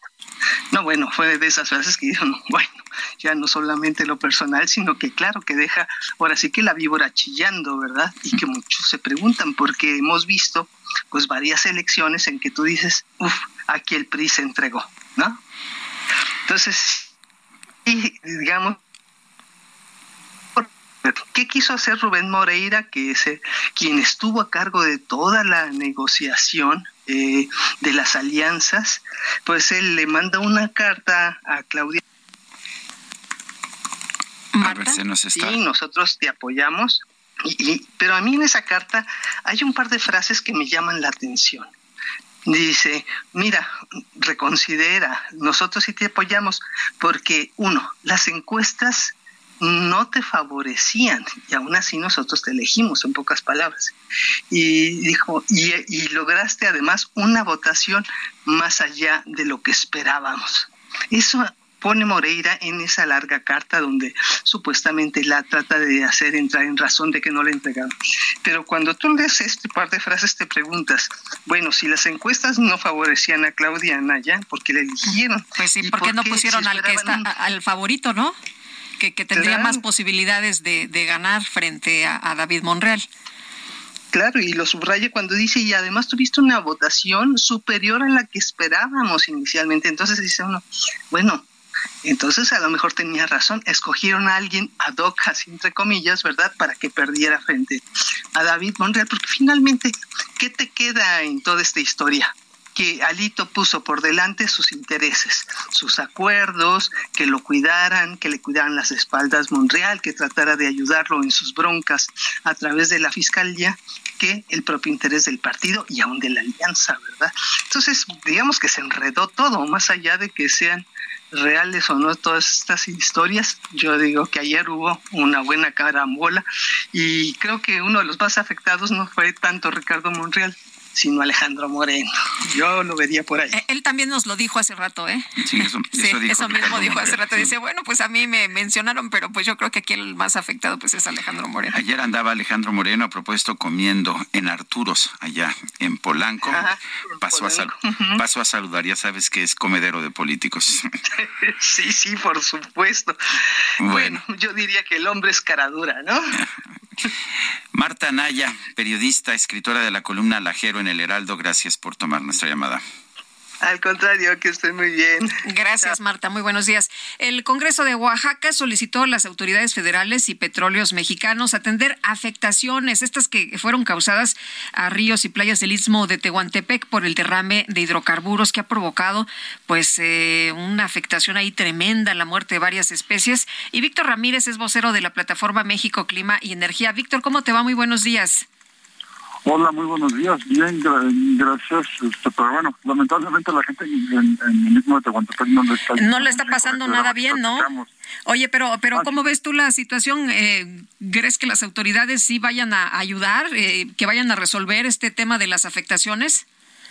Eh, bueno, lo primero que quiero decir es que hasta el día de ayer, por lo menos por la tarde, las únicas autoridades, por así decirlo, que habían hecho presencia en el sitio, era la gente de Secretaría de Marina, eh, no al menos públicamente no se sabe de alguna reacción todavía de petróleos mexicanos sobre la Agencia de Seguridad del Instituto de Hidrocarburos de la famosa ASEA, e eh, que deberían ser los responsables y los que están atendiendo esta fuga que parece ser que es un ducto que, que tronó por falta de mantenimiento.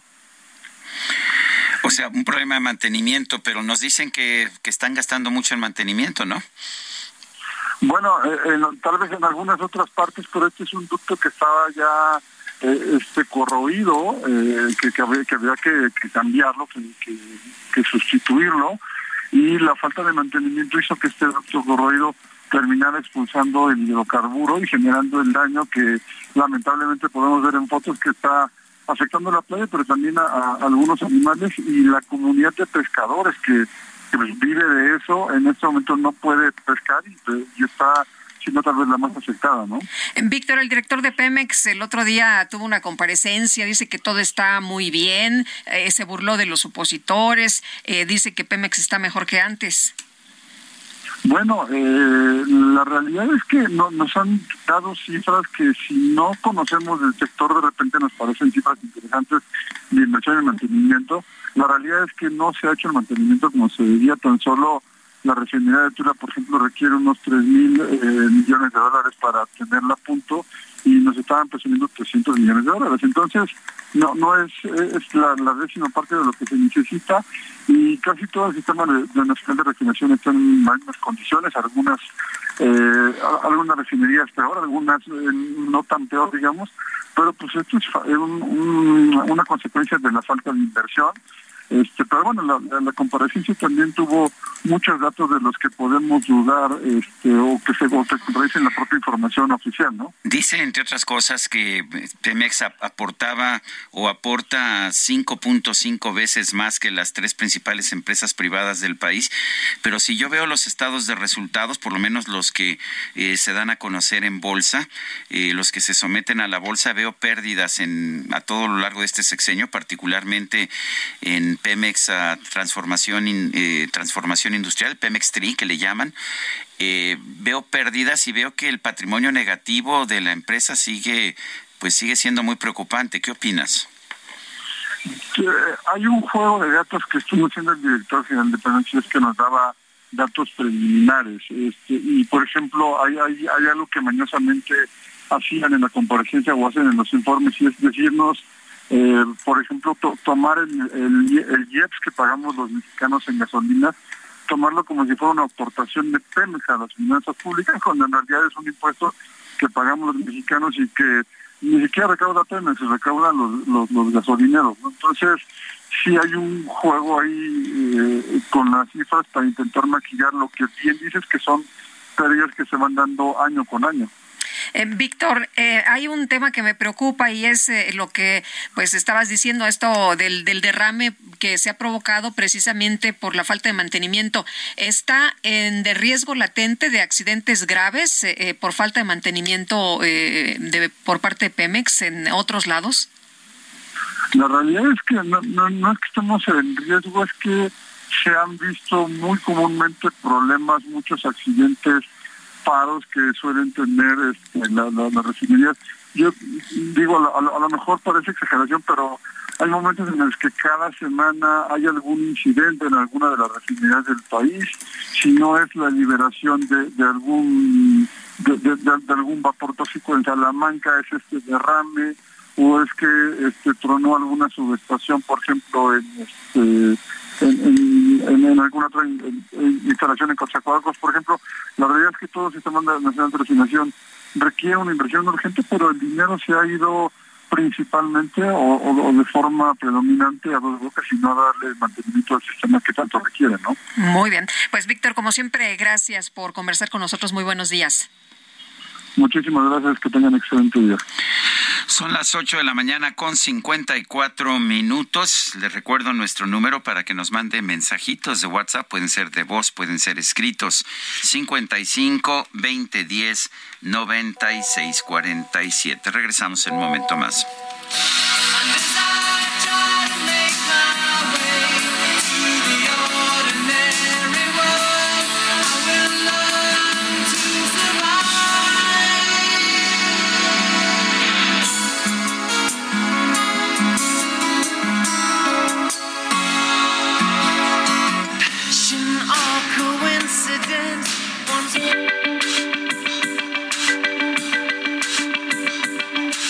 Sergio Sarmiento y Lupita Juárez quieren conocer tu opinión, tus comentarios o simplemente envía un saludo para ser más cálida esta mañana. Envía tus mensajes al WhatsApp 55 20 10 96 47.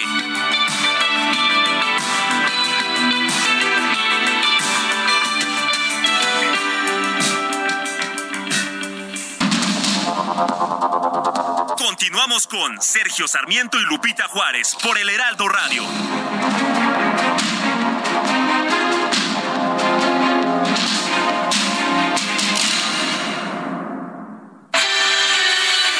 El amor inspira nuestras acciones por México. Reforestando la tierra, reciclando, cuidando el agua, impulsando a las mujeres y generando bienestar en las comunidades. Juntos somos Coca-Cola y contigo el amor multiplica.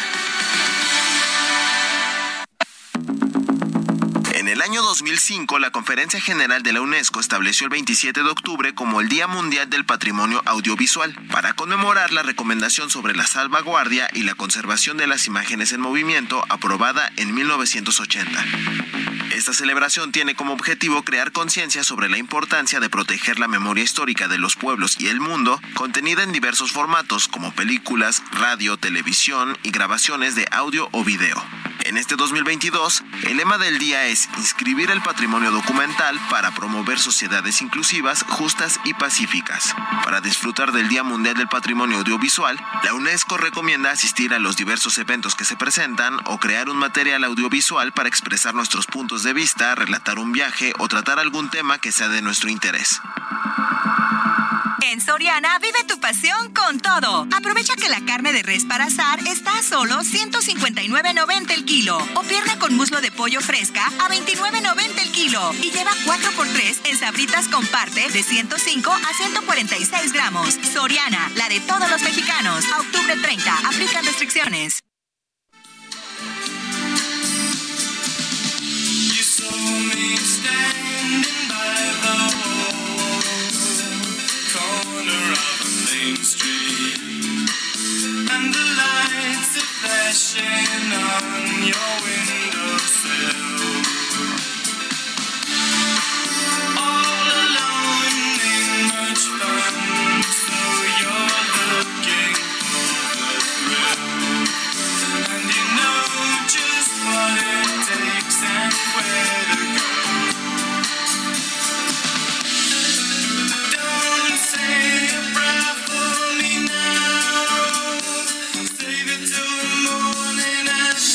to the morning after.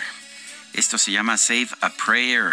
Y guárdate una oración. Estamos escuchando al grupo Durán Durán festejando el cumpleaños de uno de sus integrantes, Simón Lebón. Pues a disfrutar de su música esta mañana y nos dicen en nuestros eh, mensajes, aquí leo, la noche del martes hubo un cornato de incendio en la planta Maya de la refinería Madero. Pemex no emitió ninguna información. Dice otra persona, José Antonio Orozco de Azcapotzalco, Ricardo Monreal no era de mi agrado. Con el paso del tiempo, al escuchar su discurso y las entrevistas, se ha ganado mi admiración y respeto por la congruencia de sus palabras y actuar. Ojalá se vaya de Morena y se convierta en candidato independiente o de algún otro partido que sea acorde a sus principios morales. Cuenta con mi voto para que siga haciendo cuentas. Yo pienso que se debe quedar en Morena. Yo creo que hace mucho bien estando en Morena y él siempre ha expresado, de hecho, es fundador de Morena y ha expresado su lealtad al presidente López Obrador.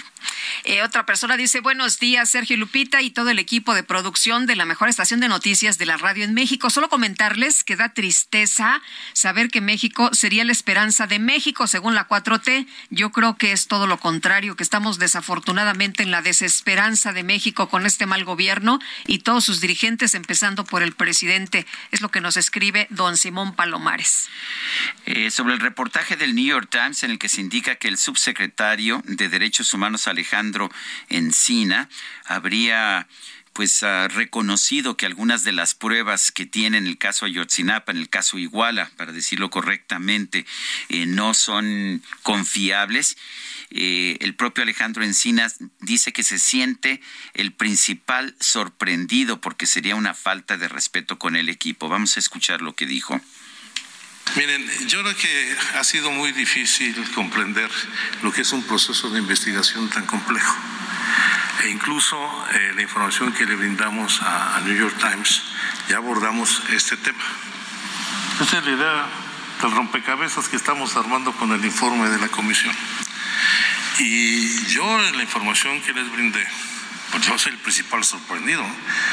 Esa idea de que yo autodescalifiqué mi trabajo, eh, pues la verdad este, no, no fue así, mucho menos sería una falta de respeto a las compañeras y compañeros de mi equipo de trabajo que me han acompañado de manera muy seria y profesional.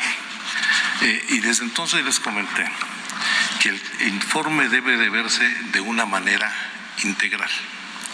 Les comenté que desde un principio nosotros hemos venido identificando 154 eventos para armar, pon la siguiente por favor, ¿no? Para armar este, este rompecabezas. Son 150 eventos que se consideran relevantes por tratarse de datos vinculados a la desaparición de los estudiantes, como son modo, motivo, lugar, participantes y destino.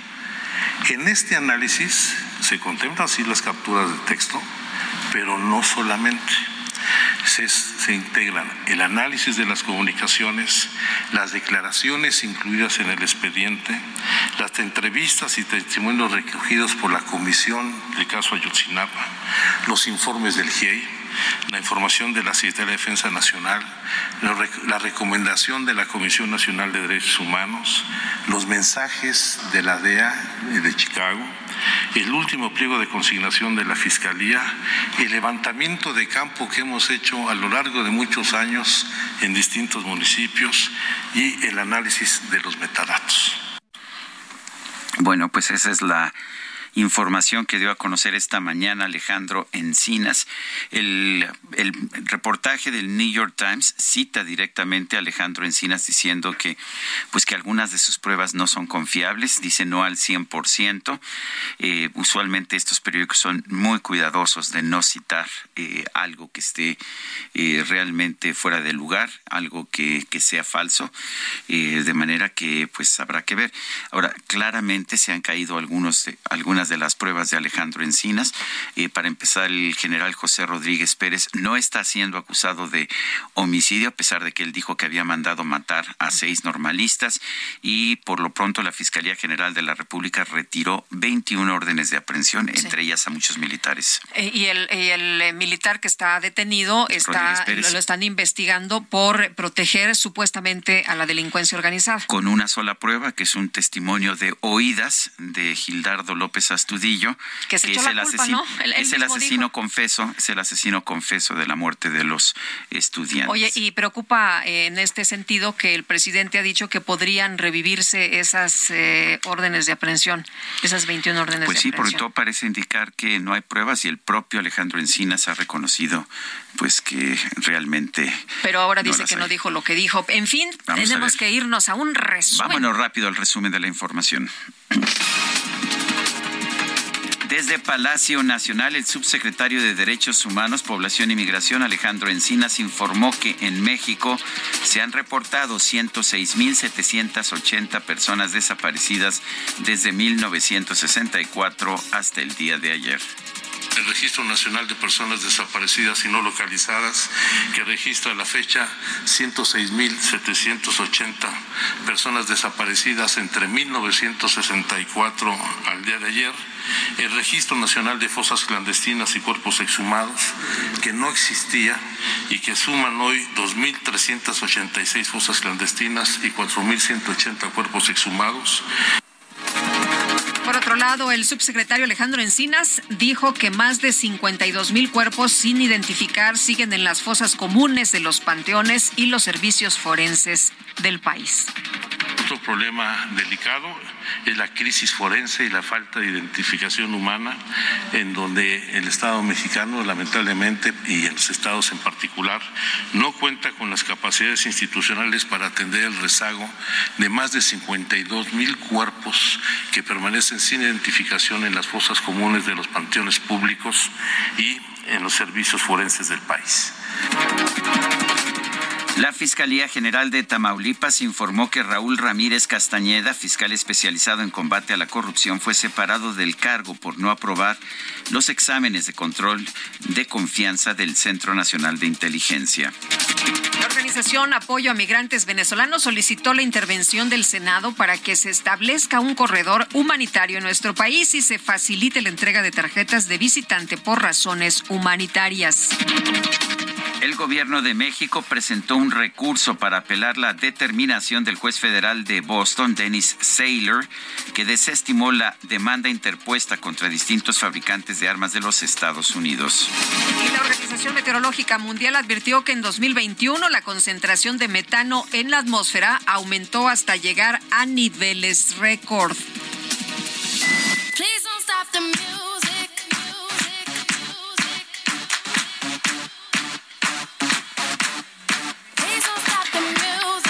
La cantante Rihanna, originaria de Barbados, confirmó su regreso a la música para este viernes 28 de octubre con su nueva canción Lift Me Up. Esta será el tema principal de la película de Marvel Black Panther Wakanda Forever. La cantante compartió en Instagram un fragmento de la canción, la cual sirve como tributo al actor Chadwick Boseman, quien perdió la vida en 2020 a causa de un cáncer. You make us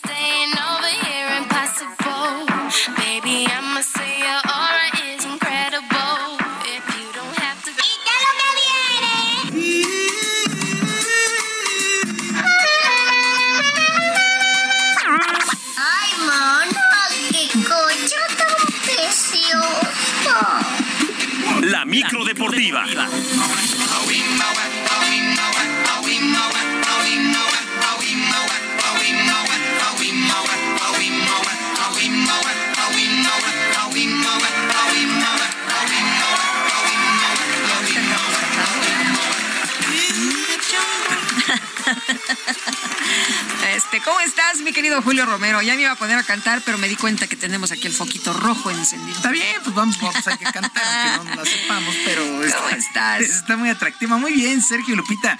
Amigos del auditorio, muy buenos días, qué placer saludarles. Pues así me siento ya, este, caminando ese ritmo rumbo al autódromo de los hermanos Rodríguez. Ay, qué felicidad. El fin de semana ya se corre el Gran Premio de México, fecha 20 de la temporada. En verdad, la ciudad está volcada en lo que va a ser este evento, porque eh, como ningún otro año, Sergio Pérez tiene altas posibilidades de ganar. Ya dijo la escudería Red Bull. Ahora el trabajo de equipo va a ser para él y no para Max Sí, porque ya está todo definido. Claro, esto es azaroso, pues hay que, los fierros no tienen palabra, los equipos quieren eh, también ganar, Lewis Hamilton quiere un título 14, Max Verstappen, por supuesto, que quiere imponerse en el Gran Premio de México, pero sí las posibilidades, el auto, la, la, eh, el, el- el feeling, sí está para, para que El ambiente, el ambiente. Está para que Checo, sí, está para que Checo. fanáticos Los claramente están a fanáticos, favor. No, no, está. No sé si se han dado cuenta, pero la ciudad no huele a pesta. Fórmula 1, hoy todos son este, conocedores. y Ya es, bares y restaurantes están con de reservaciones, pero a full. eh, hoteles van a poner pantallas gigantes. En fin, se espera una gran fiesta. Va, bueno, sí va por, por televisión de paga, pero no, no, no tienes que pagar todavía más. ¿no? Todo, toda la actividad del fin de semana, pues va. Y Mucha, muchísima afición. Fíjate, el otro día un taxista me decía que su hija es aficionada fanática desde hace muchísimos años y, y decía, pues estaba juntando su lanita para, para ir a, a la fórmula. Sí, bueno, los boletos se acabaron, volaron desde el mismo día de la preventa, o sea, Sí, no, bueno, bueno. eh, la, la sensación es, la sensación es mucha. Y por lo pronto, fíjense, el día de ayer dice Sergio Pérez, no hay piloto en el mundo que tenga más afición que yo. Fueron las palabras del tapatío en una entrevista. Eh, yo creo que sí, ¿eh? Sí, es una entrevista que tuvo nuestro compañero Adolfo López Recendis, editor de 0 a 100, aquí en el Heraldo Digital, previo a lo que será el Gran Premio este fin de semana, eh, donde por cierto Heraldo Media Group es patrocinador local de el Fórmula 1 Gran Premio de la Ciudad de México 2022. La entrevista completa, por supuesto, en las redes sociales del Heraldo. Eh, previo, previo, Checo tuvo contacto con los medios de comunicación allá en Polanco, eh, una conferencia que se hace todos los años. Ahí convive con medios de comunicación, con algunos aficionados que logran colarse. Bueno, y presentó su casco. El casco está impresionante. Es un casco con eh, diseño de la Catrina, con motivo del Día de Muertos, que es este fin de semana. Eh, pues tiene el nombre de la escudería, la frase Viva México como principales características. La verdad es que está impresionante, está muy bonito, muy bonito el casco que presentó eh, pues el día de ayer Sergio Checo Pérez. Le deseamos mucha, pero mucha suerte. Bueno, ya, todo listo, comienza la cuenta regresiva. Mañana son los primeros ensayos libres, el sábado la clasificación y el domingo a las 2 de la tarde, pues ya la carrera en sí. Nos frotamos las manos, va a ser un eventazo. Bueno, en otras cosas, los medios de comunicación fueron, fueron citados el día de ayer en las instalaciones de la Federación Mexicana de Fútbol, solamente para escuchar a Gerardo Martino leer la lista de 31 jugadores que irán a una gira por Girona, allá en España, previo a lo que será la Copa del Mundo de Qatar. Martino no aceptó preguntas ni respuestas y de esta lista de 31 futbolistas, 5 causarán baja previo al Mundial. Ahí les van porteros, Guillermo Ochoa, Alfredo Talavera y Rodolfo Cota. Los defensas, César Montes, Jesús Angulo, Jesús Gallardo, Jorge Sánchez, Johan Vázquez, Gerardo Arteaga, Héctor Moreno, Kevin Álvarez y Néstor Araujo. Los mediocampistas, Andrés Guardado, Carlos Rodríguez, Edson Álvarez, Eric Gutiérrez, Eric Sánchez, Héctor Herrera, Luis Chávez, Luis Romo y Orbelín Pineda.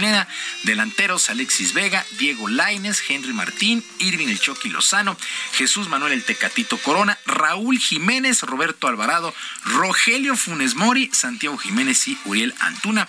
Repito, son 31 jugadores, 5 causarán baja eh, previo a la Copa del Mundo. No hay ninguna sorpresa. El tricolor viaja el lunes a España, donde iniciarán la concentración final. Encararán duelos amistosos 9 de noviembre ante Irak, 16 ante Suecia, el 17 vuelan a Doha y debutan el 22 frente a Polonia ya en la Copa del Mundo 24 días faltan para la Copa del Mundo de Qatar. Así las cosas. Bueno, también todo listo para que esta noche a las 20 horas con 6 minutos en el Estadio Nemesio 10, el Toluca reciba al Pachuca en el duelo de ida de la gran final del torneo de apertura del fútbol mexicano. La vuelta será el domingo a las 7 con 36 en esta final. Ya no cuenta ni la posición en la tabla ni los goles de visitante. Será a marcador global y en caso de empate habrá tiempos extras e incluso los penaltis. Así las cosas con esta situación de eh, la gran final del fútbol. Vamos, Toluca. Este, sí, bueno, es una final inédita. Nunca antes se han enfrentado ni Toluca ni Pachuca en una final. Y eso que son dos grandes equipos. ¿eh? En los, en los torneos cortos, en la historia de los torneos cortos son los más ganadores. Bueno, y vaya lío, vaya lío que se ha armado luego de que el canciller Marcelo Ebrard anunciara de manera oficial la candidatura de nuestro país para organizar los Juegos se, Olímpicos se les olvidó avisarle a, del al- 2036, a la CONADE. 2036 o 2040. Vamos a escuchar al canciller Marcelo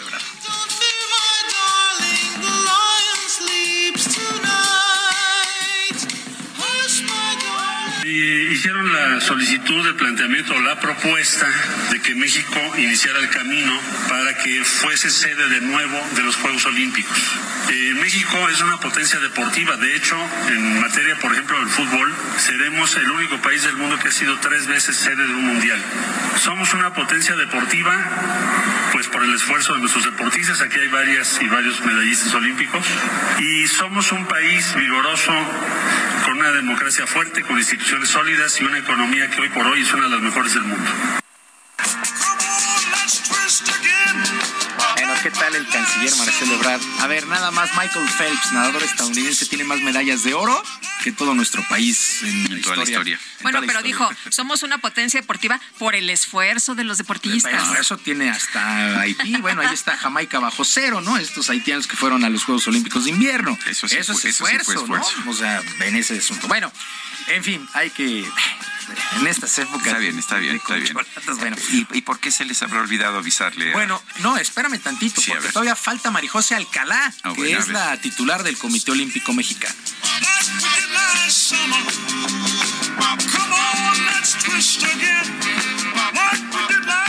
México está considerado por el Comité Olímpico Internacional para competir y ser sede para los Juegos Olímpicos. Esta carta la hizo llegar Thomas Bach, donde menciona que se siente emocionado, orgulloso de que eh, tengamos el apoyo por parte del canciller Marcelo Ebrard y del gobierno de México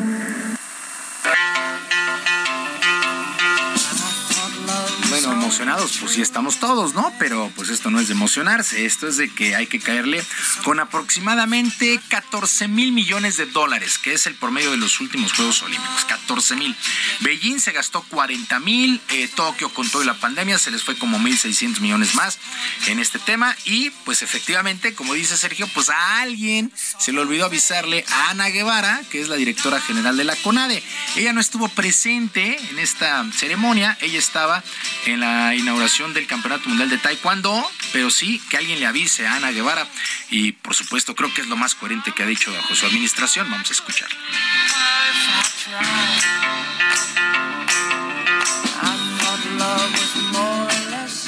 y, y es, y es un poco difícil.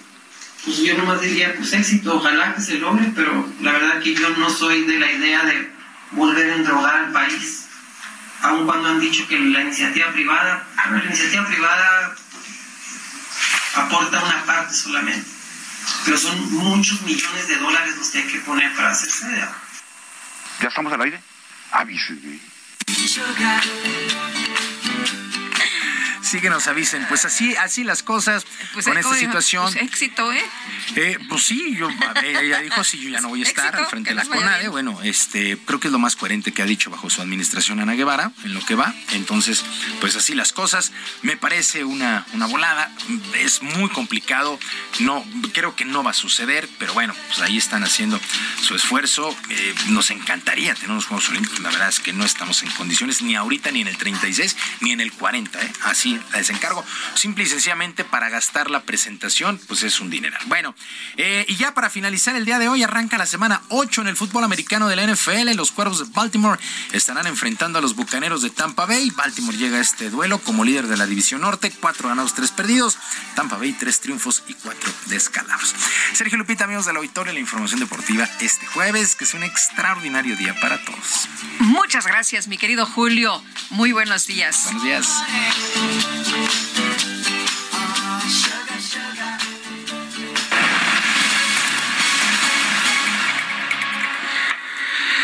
Son las 9 de la mañana con 22 minutos. La Secretaría de Movilidad y la Secretaría de Seguridad Ciudadana informaron que desplegarán un dispositivo especial en el marco de la Fórmula 1, el Gran Premio de la Ciudad de México. Cintia Stettin, adelante. Buenos días, Sergio y Lupita. Buenos días al auditorio. Pues a partir del 31 de octubre, Metrobús tendrá una nueva ruta que conectará las líneas 1 y 2 de este sistema, la cual irá de Doctor Galvez a Rojo Gómez, así lo informó la Secretaría de Movilidad. Asimismo, refirieron que esta operará de lunes a domingo de 5.30 a 9.30 de la noche para ofrecer pues más alternativas de movilidad y evitar aglomeraciones y pues así también optimizar los traslados de las personas usuarias. Para este servicio se destinarán 16 unidades articuladas con capacidad de 160 pasajeros y el intervalo de salida será de 10 minutos entre unidades. Por otra parte, pues comentarte que la dependencia a cargo de Andrés Nayuz y la Secretaría de Seguridad Ciudadana informaron que desplegarán un dispositivo especial en el marco de la Fórmula 1, eh, pues que se llevará a cabo del 28 al 30 de octubre en el Autódromo Hermano Rodríguez en la alcaldía Iztacalco. En primer lugar, pues recomendaron a los, a los asistentes identificar la puerta de acceso en su boleto para pues optar por las distintas opciones de movilidad que tendrán. Comentarte pues que en el metro los asistentes podrán bajar en las estaciones de la línea 9, esta línea de, eh, de color café y las estaciones son Velódromo, Ciudad Deportiva y Puebla en su horario habitual. En Metrobús tendrán como alternativa las estaciones Iztacalco y Upixa de la línea 2, mientras que en quienes opten por, por el trolebús pues podrán descender en Ciudad Deportiva, la Puerta 8 en Puebla y Avenida Churubusco. Adicionalmente, pues se ofrecerá a los asistentes un eh, servicio perimetral aquí en el Autódromo Hermanos Rodríguez con unidades de RTPRE, Metrobús y Trolebús con un horario de 7 a 1 de la tarde y de 3 a 7 de la noche. Este será completamente gratuito. Comentarte pues que el servicio de taxi dispondrá de un circuito interno y contará con vehículos con accesibilidad universal. Eh, fuera de este circuito también habrá servicio de taxi, eh, pues también habrá servicios especiales que saldrán del Estadio Azteca, Auditorio Nacional, Expo México Santa Fe, Plaza Carso e Hipódromo de las Américas y estos pues tendrán un costo de 60 pesos eh, pagando con la tarjeta de movilidad integrada.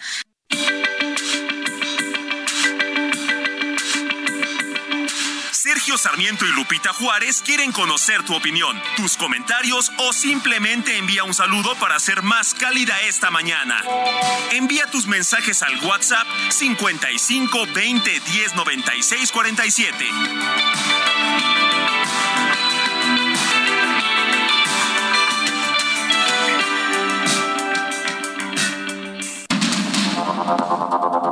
Continuamos con Sergio Sarmiento y Lupita Juárez por el Heraldo Radio.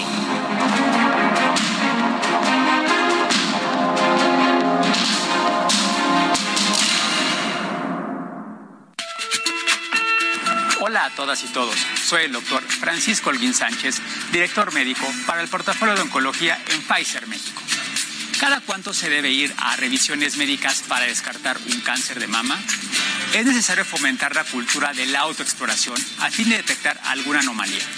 El médico especialista guiará para saber cómo hacerlo de manera correcta y solicitará los estudios correspondientes. Las mujeres mayores de 25 años deberán comenzar a realizarla mínimo una vez al mes y visitar al especialista para hacer estudios una vez al año. Hazlo bien, mano al pecho.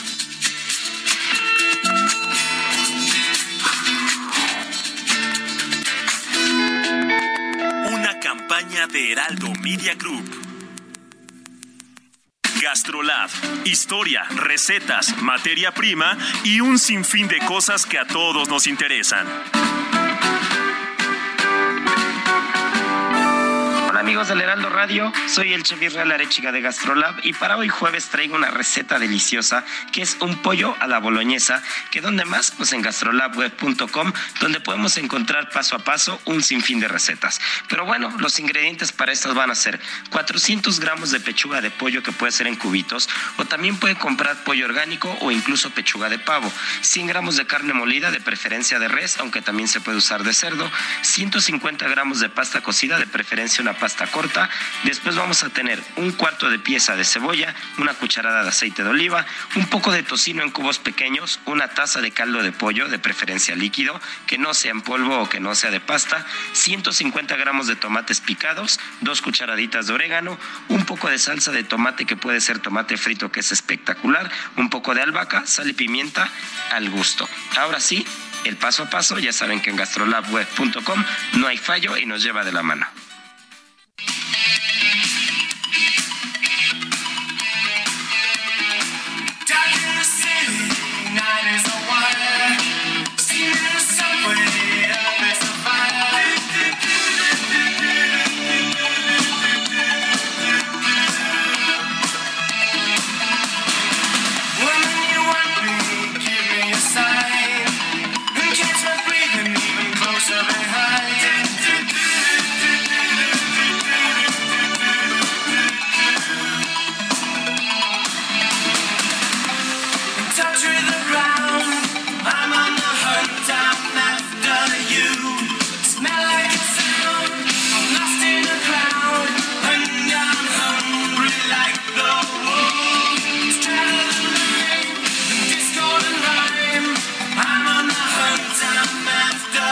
probadita de la música de Durán Durán, esto se llama Hungry Like the Wolf, hambriento como el lobo.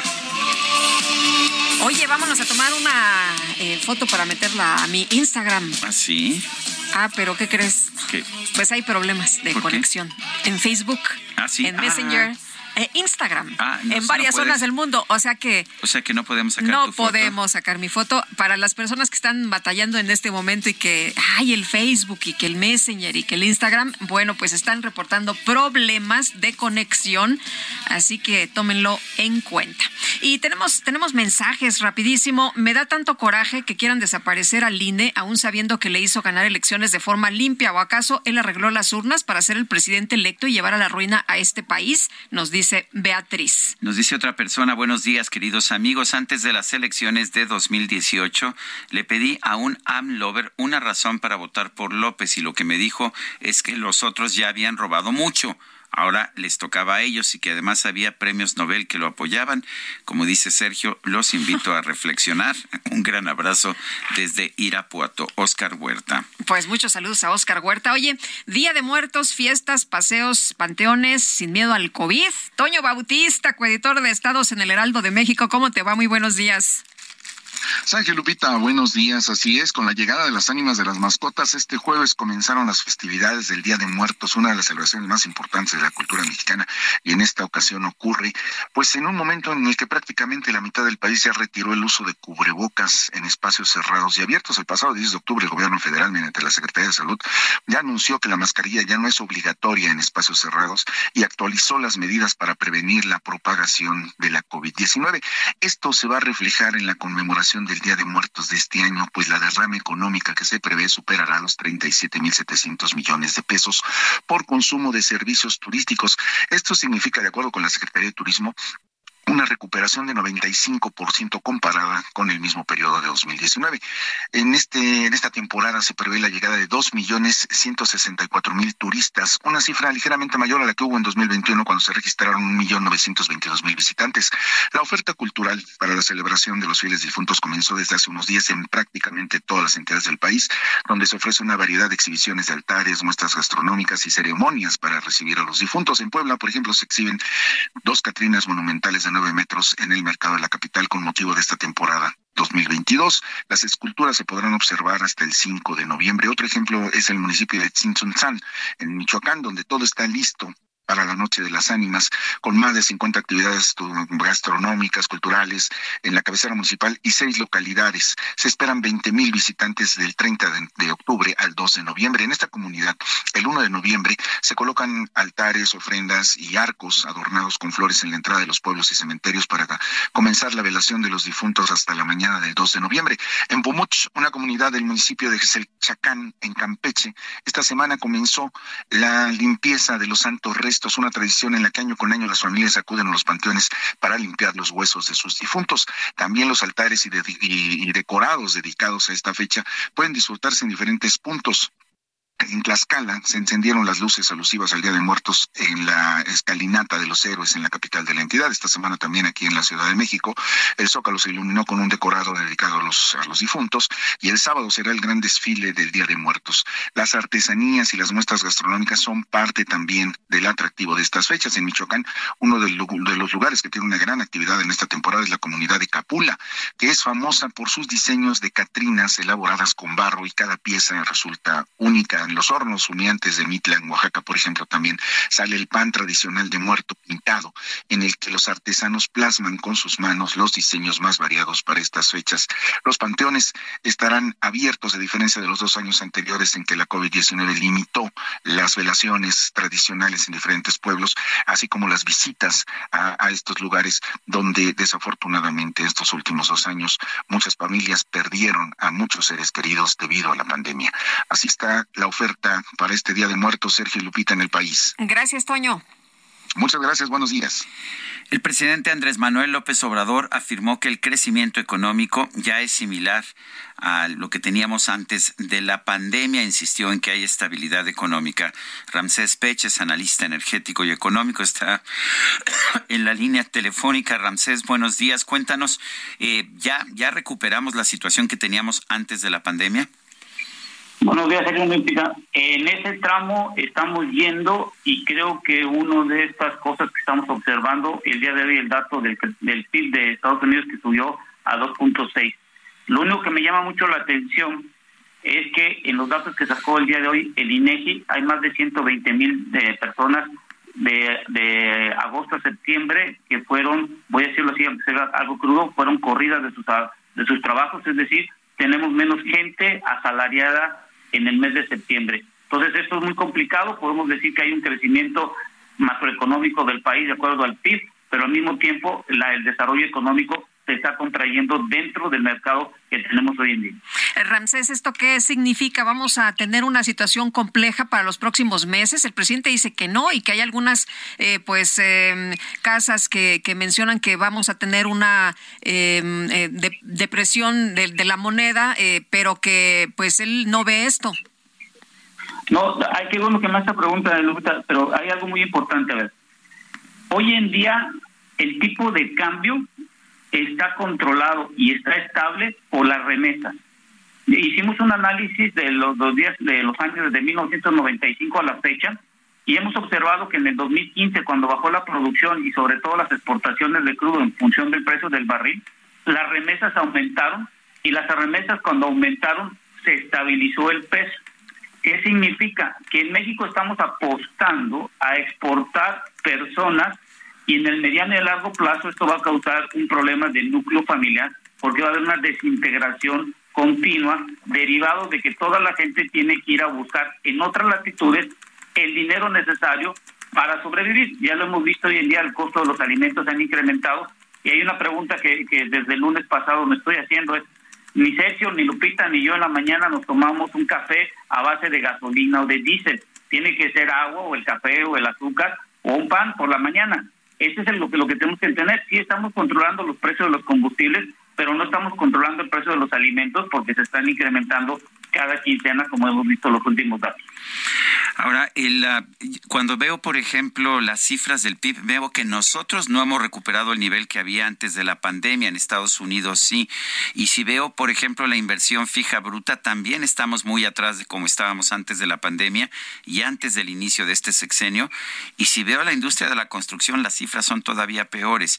Eh, ¿No significa esto, pues, que no, no nos hemos recuperado en realidad?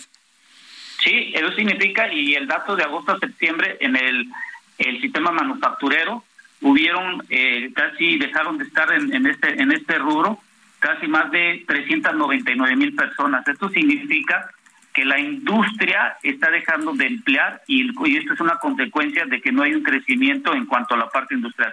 Y esto hay que tenerlo muy en cuenta porque cadenas de Estados Unidos de grande de gran envergadura que dan servicios, que hay un gran problema en cuanto a cuestión de los inventarios y eso significa que las gentes de grandes, o sea, las empresas de grandes cadenas que, que venden productos a la, a la gente, están dejando de comprar para poder controlar los inventarios y por lo tanto estamos viendo una reducción en, la, en, la, en el personal, sobre todo de manufactura, de agosto a septiembre y esto hay que ver en el último trimestre qué tanto nos va a pegar porque se supone que a partir de noviembre eh, empiezan las los grandes consumidores a hacer las compras navideñas y todo lo que hemos visto. Creo que el último trimestre va a ser fundamental y el primer trimestre va a depender mucho cuántos de los servicios, insumos o materias primas van a ajustar el costo de la inflación porque hay que incrementarlo en ese sentido en el día primero de enero hacer el ajuste de la inflación a todo servicio o producto. Ya lo escuchamos en la gente que vende la harina o lo que vende las tortillas que cuando se acaba el pacto posiblemente se incremente el costo de la tortilla.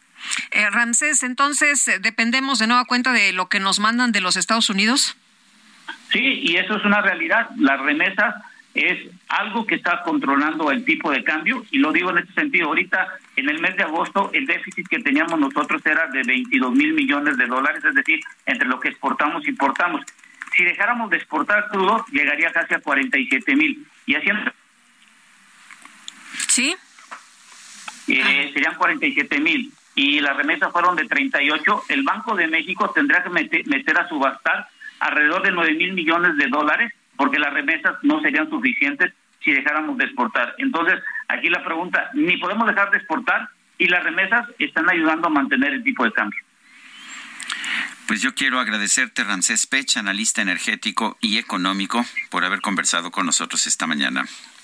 Gracias, Sergio Lupita, que tengan un buen día. Igualmente, muchas gracias. Y vámonos ahora con Mónica Reyes. Adelante. Lupita, como siempre, un gusto saludarlos cada mañana y platicarles también a ustedes amigos que seguro han pensado por qué las grandes empresas tienen mejores condiciones financieras que las pequeñas. Pues ya no, porque en Confío trabajan para que los beneficios de las grandes empresas ahora estén disponibles para las pymes. Por eso, tienen créditos de hasta 3 millones para tu negocio hoy. Sí, si hoy lo pides, hoy lo tienes, para que puedan hacer más y mejor. Y eso es irresistible. Confío, financieramente irresistible. Regreso con ustedes. Buen día, gracias. Gracias, Mónica. Bueno, y eh, precisamente Ramsés Pech nos estaba adelantando la cifra eh, de crecimiento económico de los Estados Unidos que se acaba de dar a conocer. Hubo un crecimiento de la economía de Estados Unidos anualizado, es una forma distinta de la forma en que se mide en México, en que medimos o el anual, esto es de, de un trimestre al siguiente trimestre, o medimos nada más el trimestral. En el anualizado, que es la cifra del trimestre multiplicada por, por el resto del año, el crecimiento fue de 2.6% anual en el tercer trimestre, a pesar de que hubo una desaceleración en el consumo durante el verano eh, debido a las altas tasas de, de interés y a la alta inflación. Este Producto Interno Bruto es positivo después de dos trimestres consecutivos en que se mantuvieron cifras negativas allá en los Estados Unidos. Esto pues elimina los temores de que pudiera haber en este 2022 una recesión en los Estados Unidos. Sin embargo, no se descarta esta posibilidad para el 2023. Son las 9.45. Bueno, y ante la disposición del gobierno federal de prohibir la exhibición de cigarros en tiendas del país, la Alianza Nacional de Pequeños Comerciantes, AMPEC, convocó a un plantón en las instalaciones de la COFEPRIS. Cuauhtémoc Rivera, presidente de la Alianza Nacional de Pequeños Comerciantes, gracias por tomar nuestra llamada. Muy buenos días. Muy buenos días, Lupita. Muy buenos días, Sergio. A ver, cuen- cuéntanos Ah, bueno. de esto que está ocurriendo. Mira, este, les cuento. Eh, hubo una consulta por la CONAMER para ver esto del reglamento de la Ley General de Tabaco. Nosotros incluso participamos cuando se discutió esa ley, que ya venía con estas intenciones revisionistas, y logramos atemperar la ley. Ahora que es el reglamento de esta ley, participamos de la consulta que convocaron a través de CONAMED, abrumadoramente nos opusimos, les explicamos todas nuestras argumentaciones al respecto, pero COFEPRIS, que pasó la consulta por el arco del triunfo, no la tomó en cuenta. Ahora está planteando un decreto que sobrecede la ley, en el espíritu de la ley lo sobrecede, y va contra la propia ley y viene más, más fuerte. Y lo que más nos afecta, como bien lo señalaste en la entrada de la nota, es que está proponiendo eh, evitar la exhibición de productos legales como son las cajetillas de cigarros a la, a la venta. ¿Qué pasa con esto? Que si permitimos que esta tendencia vaya, eh, Cofepris va, a declararse como la Santa Inquisición y va a empezar a decir que se debe exhibir o no, independientemente de que sean productos legales. Y en ese sentido nosotros les decimos que están equivocados, nos oponemos a este decreto, claramente se los hemos dicho desde el inicio porque es un error. La, exhibición de productos legales es un derecho constitucional, es un derecho que tienen los consumidores para poder saber qué comprar, qué elegir al comprar. Es un derecho que tenemos los comerciantes desde el principio de, libre comercio y es una garantía también la libre competencia en el país. En ese sentido, COFEPRIS está errando el paso, se está equivocando en un momento muy difícil para la economía mexicana, para la microeconomía, para los pequeños comercios, para la economía local, que con la inflación se, está viendo muy difícil la circunstancia, ellos vienen a poner más piedritas en el, en el camino. Entonces nosotros, como bien lo dices, estamos muy incómodos con esta propuesta, que además es totalmente discrecional, unilateral, antidemocrática, con todo el gesto, todo un tufo autoritario de parte de COFEPRIS. En ese sentido, pues, le tenemos que decir en su oficina a este comisionado cubano que está ahí, que es este habanero, que viene trabajando con el doctor Alcocer desde hace rato, pues que estamos molestos con lo que trata de hacernos. Afortunadamente el decreto todavía no se publica, todavía no es oficial, pero sí lo vamos a impugnar hasta el último momento y si continúan en esa dirección, pues ya veremos a qué instancias otras vamos a, a llegar. ¿Qué tan importantes son las ventas de cigarrillos para el pequeño comercio? Pues son muy relevantes, Sergio, porque mira, el- el- la venta directa de, de la ca- de una cajetilla de cigarros, lo que genera son también ventas indirectas. Entonces, la gente no va nada más a comprar una cajetilla de cigarros, compra pues el encendedor, compra unos chicles, compra pues unos, este, unos refrescos, agua, eh, algunas otras cosas más. Entonces, la venta directa e indirecta que, eh, promueve esto de comercializar las cajetillas de cigarros llega a significar en el ticket mensual de los pequeños comercios hasta un 25% entre los dos tipos de ventas. Es muy importante ahorita este, mantener el equilibrio de los negocios, se batalla ahorita mucho con las ventas, como para estar todavía complicando más el trabajo que la gente está haciendo eh, eh, con mucho esfuerzo. Por eso nos resistimos, Sergio, a entender lo que la COFEPRIS está planteando de, nos está exigiendo que escondamos los cigarros, que trabajemos escondidas, en lo oscurito, cuando es un comercio legal. Los que trabajan en lo oscurito, a escondidas, son los comercios ilícitos, lo que se comercializa de manera ilícita, eh, la gente que está operando fuera de la ley. Nosotros queremos operar, y lo hemos hecho siempre así, a la luz de la ley. Entonces, si esto es legal, debemos de ofrecer esa oportunidad de venta y de compra a nuestra clientela. A quien que lo quiera comprar, que lo compre y punto. Muy bien. Pues Cuauhtémoc, muchas gracias por conversar con nosotros y estaremos muy pendientes. Buenos días. Muchas gracias a ustedes por recibirnos, muy amable. Y lo curioso es cómo terminan las cosas es que en los puestos de ambulantes sí te los pueden exhibir, Ahí pero no en hay los puestos problema. locales, en los puestos Formales. formales. los que pagan impuestos, ahí no los puedes exhibir. Son las 9 de la mañana con 50 minutos. Vámonos a un resumen de la información más importante. Esta mañana el presidente Andrés Manuel López Obrador denunció que algunas personas intentaron dinamitar la investigación del caso Ayotzinapa para evitar que se emprendieran acciones jurídicas. Yo sostengo, aquí lo he dicho, de que quisieron dinamitar la investigación para que no se actuara, ¿sí? No en la fiscalía. Entonces, por eso, ¿sí? Sin tomar en cuenta el informe, le agregaron a más responsables pensando que con eso pues ya no íbamos a poder tomar la decisión, porque si en vez de seis militares eran 20, pues ya no íbamos a poder actuar. Le dijo el presidente a Encinas, no está solo y además dijo que en su gobierno se va a dar con el paradero de los normalistas. También el subsecretario de Derechos Humanos, Alejandro Encinas, confirmó que tuvo contacto con la defensa del extitular de la Agencia de Investigación Criminal, Tomás Cerón, para ofrecerle un criterio de oportunidad a cambio de que colaborara en la investigación del caso. Sí, se realizó el contacto a través de abogados, incluso fue iniciativa de los propios abogados, y sostuvimos una reunión donde se le ofreció abiertamente este, las garantías de que el criterio de oportunidad al que pudiera llegar con la autoridad judicial se cumpliría de manera puntual.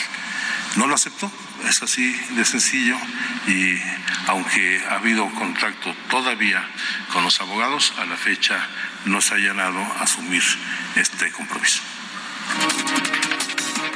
En este espacio, el senador de Morena, Ricardo Monreal, calificó como innecesarios, inconvenientes e ilegales los ataques en su contra por parte de la gobernadora de Campeche, Laida Sansores. ¿Quién es ella para condenar o para juzgar si me alcanza o no?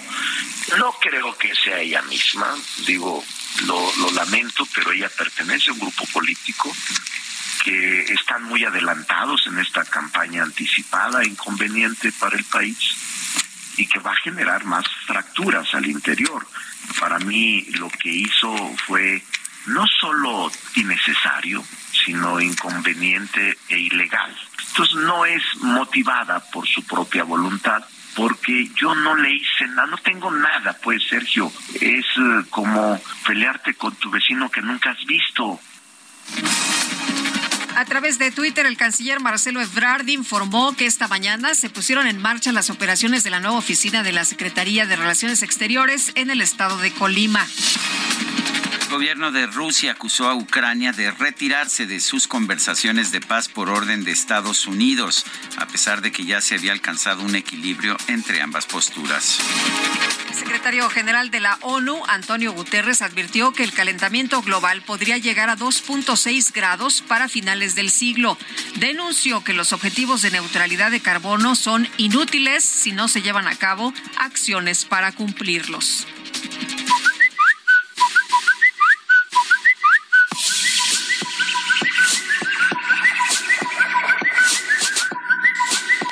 Empresario sudafricano Elon Musk compartió en redes sociales un curioso video en el que se le observa muy sonriente ingresando a las oficinas centrales de Twitter en San Francisco, California, mientras carga un lavabo. Muchos internautas afirman que Musk ya está trabajando en la remodelación de la oficina que va a ocupar como dueño de la empresa. Y Guadalupe, se nos acabó el tiempo. Pues vámonos entonces, que la pasen todos muy bien, disfruten este día y aquí mañana a las 7 en punto nos escuchamos. Hasta entonces, gracias de todo corazón.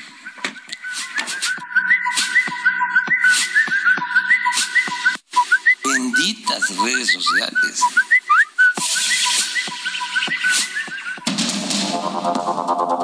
Heraldo Media Group presentó Sergio Sarmiento y Lupita Juárez.